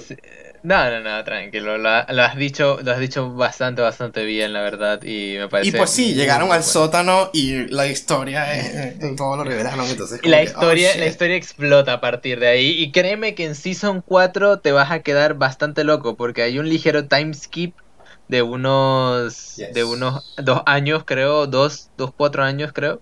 Y y las cosas que ocurren a partir de ahí son muy brutales. O sea, sí. muy brutales. Lo, último otro mini que agregaría, pero eh, sí, pues, este, algo que mini agregaría, yo creo que es parte de lo que me hizo que me gustara también, que apelara mucho más a mí, Season 3 en general, parte 1 y parte 2, es que se pusieron a... Yo sé que desde siempre, desde Season 1, pues, hey, hay un tipo que se puede transformar en un titán. Eso es claramente magia, lo que está ocurriendo. Este no es un mundo todo súper realista. Pero yo creo que cuando en Season 3, parte 1, pues de nuevo, de, una, comenzaron a tocar todas estas cosas de... Oh, el, el, que tiene el poder del titán, de, del titán coordenada, y si eres del linaje de la familia Rice es como poseído por el espíritu del rey. Y, oh fuck, los Ackerman es un linaje inmune al poder de este titán. Y de hecho también tienen el poder de hacerse más fuertes cuando tienen un despertar. Y es como que, oh shit, eso es lo que mi casa y Levi, Levi tienen. Y es lo que los hace mucho mejores que los otros. Y comenzaron a introducir todos estos elementos. Y también obviamente lo del sótano, obviamente. Eh, en donde comenzó a tocar en ese elemento de fantasía, como hacía lo D&D, Miguel. Como todas estas vainas de como de como profecías, de como linajes, de, de, estas bloodlines que significan y vaina. Y este traspase de poderes a, esta otra persona y vaina. Y historia de revolución y vaina. Es como que comenzó a, a rascar mucho ese picazón mío de como lo que yo te describía como era lo que en Dragon Prince a mí me gustaba tanto de Dragon Prince, que es que tú lo ves y, esto se siente tanto como que, oh, fantasía esta vaina, una, una épica de, de, estas profecías del hijo del, del, rey dragón, que su huevo desapareció y el encontrarlo es la clave para unirlos a todos, cosas así. Este, correcto. Esa son tres con todos estos elementos de mucho más como explícitamente magia que comenzaron a introducir. Esta vaina de que, ah, no, hay todo una línea de sangre aquí que es inmune al poder de un poder de este carajo. Es como que, oh shit, y hay humanos súper poderosos, los Hackerman. Eh, eso no sé, eso me comenzó, a gustar mucho. que, que, no sé, era. Es lo, es lo mío, eso. Y fue parte también de la vaina. Pues sí. That's it. Muy bien. That would be it for me. Eh, le doy. Este, si por el momento le puse como aparte 1 un 7 de 10 y aparte 2 un 8 de 10. Podría subirlas ambos un punto, honestamente. Eh, yo creo que yo le puse. Las dos las tengo un 9, creo. O 8 la tengo. O la, la parte 1 la tengo en 8, no me acuerdo. Pero sé que la 2 la tengo un 9. Un 9. Sí. Se recomendaría altamente, pues sí. Y pues Roger, precisamente, que por eso fue que yo comencé diciendo esta vaina de que él y yo teníamos esta posición de indiferencia ante Shingeki no Kyojin, como que yo le diría que se vea esa, vaina, porque me pareció la mejor parte y fue lo que volteó todo para mí con esta serie. Entonces sí, creo que eso es todo, lo podemos terminar ahí. Sí, un podcast de dos horas, la verdad. Bastante. teníamos mucho que contar, teníamos mucho, mucho teníamos mucho que contar y pues bueno, nos ayudaron estas interrupciones que ocurrieron Sí, sí. Dos puntos bien pesados. Pero espero que a ustedes, gente que nos está escuchando, les haya gustado muchísimo. Eh, creo que, por cierto, me disculpo porque el podcast pasado no he subido la versión solo audio. Voy a hacer eso cuando suba también la de este episodio que está aquí. Si les ha gustado el episodio, ya sea en Spotify, donde sea que lo estén escuchando, o en YouTube, den ya sea una review de 5 estrellas o pulgar arriba o cual sea sea el método para comunicar que les gustó, que les gustó lo que escucharon ayuden ahí un poquito a la propagación del podcast de esa forma. Si les gustó, compártenselo a sus amigos que sientan que les puede gustar. Suscríbanse al canal también para saber cuándo venga el siguiente episodio, como en tres semanas o algo así. Muchas gracias por escucharnos. Hasta la próxima. Gracias. Recuerden que también tenemos otro, otro canal en el cual estamos subiendo partidas de rol y estamos ahorita intentando continuar la, una de las aventuras que en las cuales está participando París, por cierto. Y yo estoy iniciando mi nueva campaña en la que me gustaría que escuchasen y criticaran cómo la estoy cagando durísimo. Tienen, gente. Vayan ahí a decirle eso. Cualquier cosa que quieran decir de lo que escucharon, déjenlo en un comentario abajo. Eso, y ahora sí, sin más que decir, bye bye. Sayonara. Bye. Cuídense.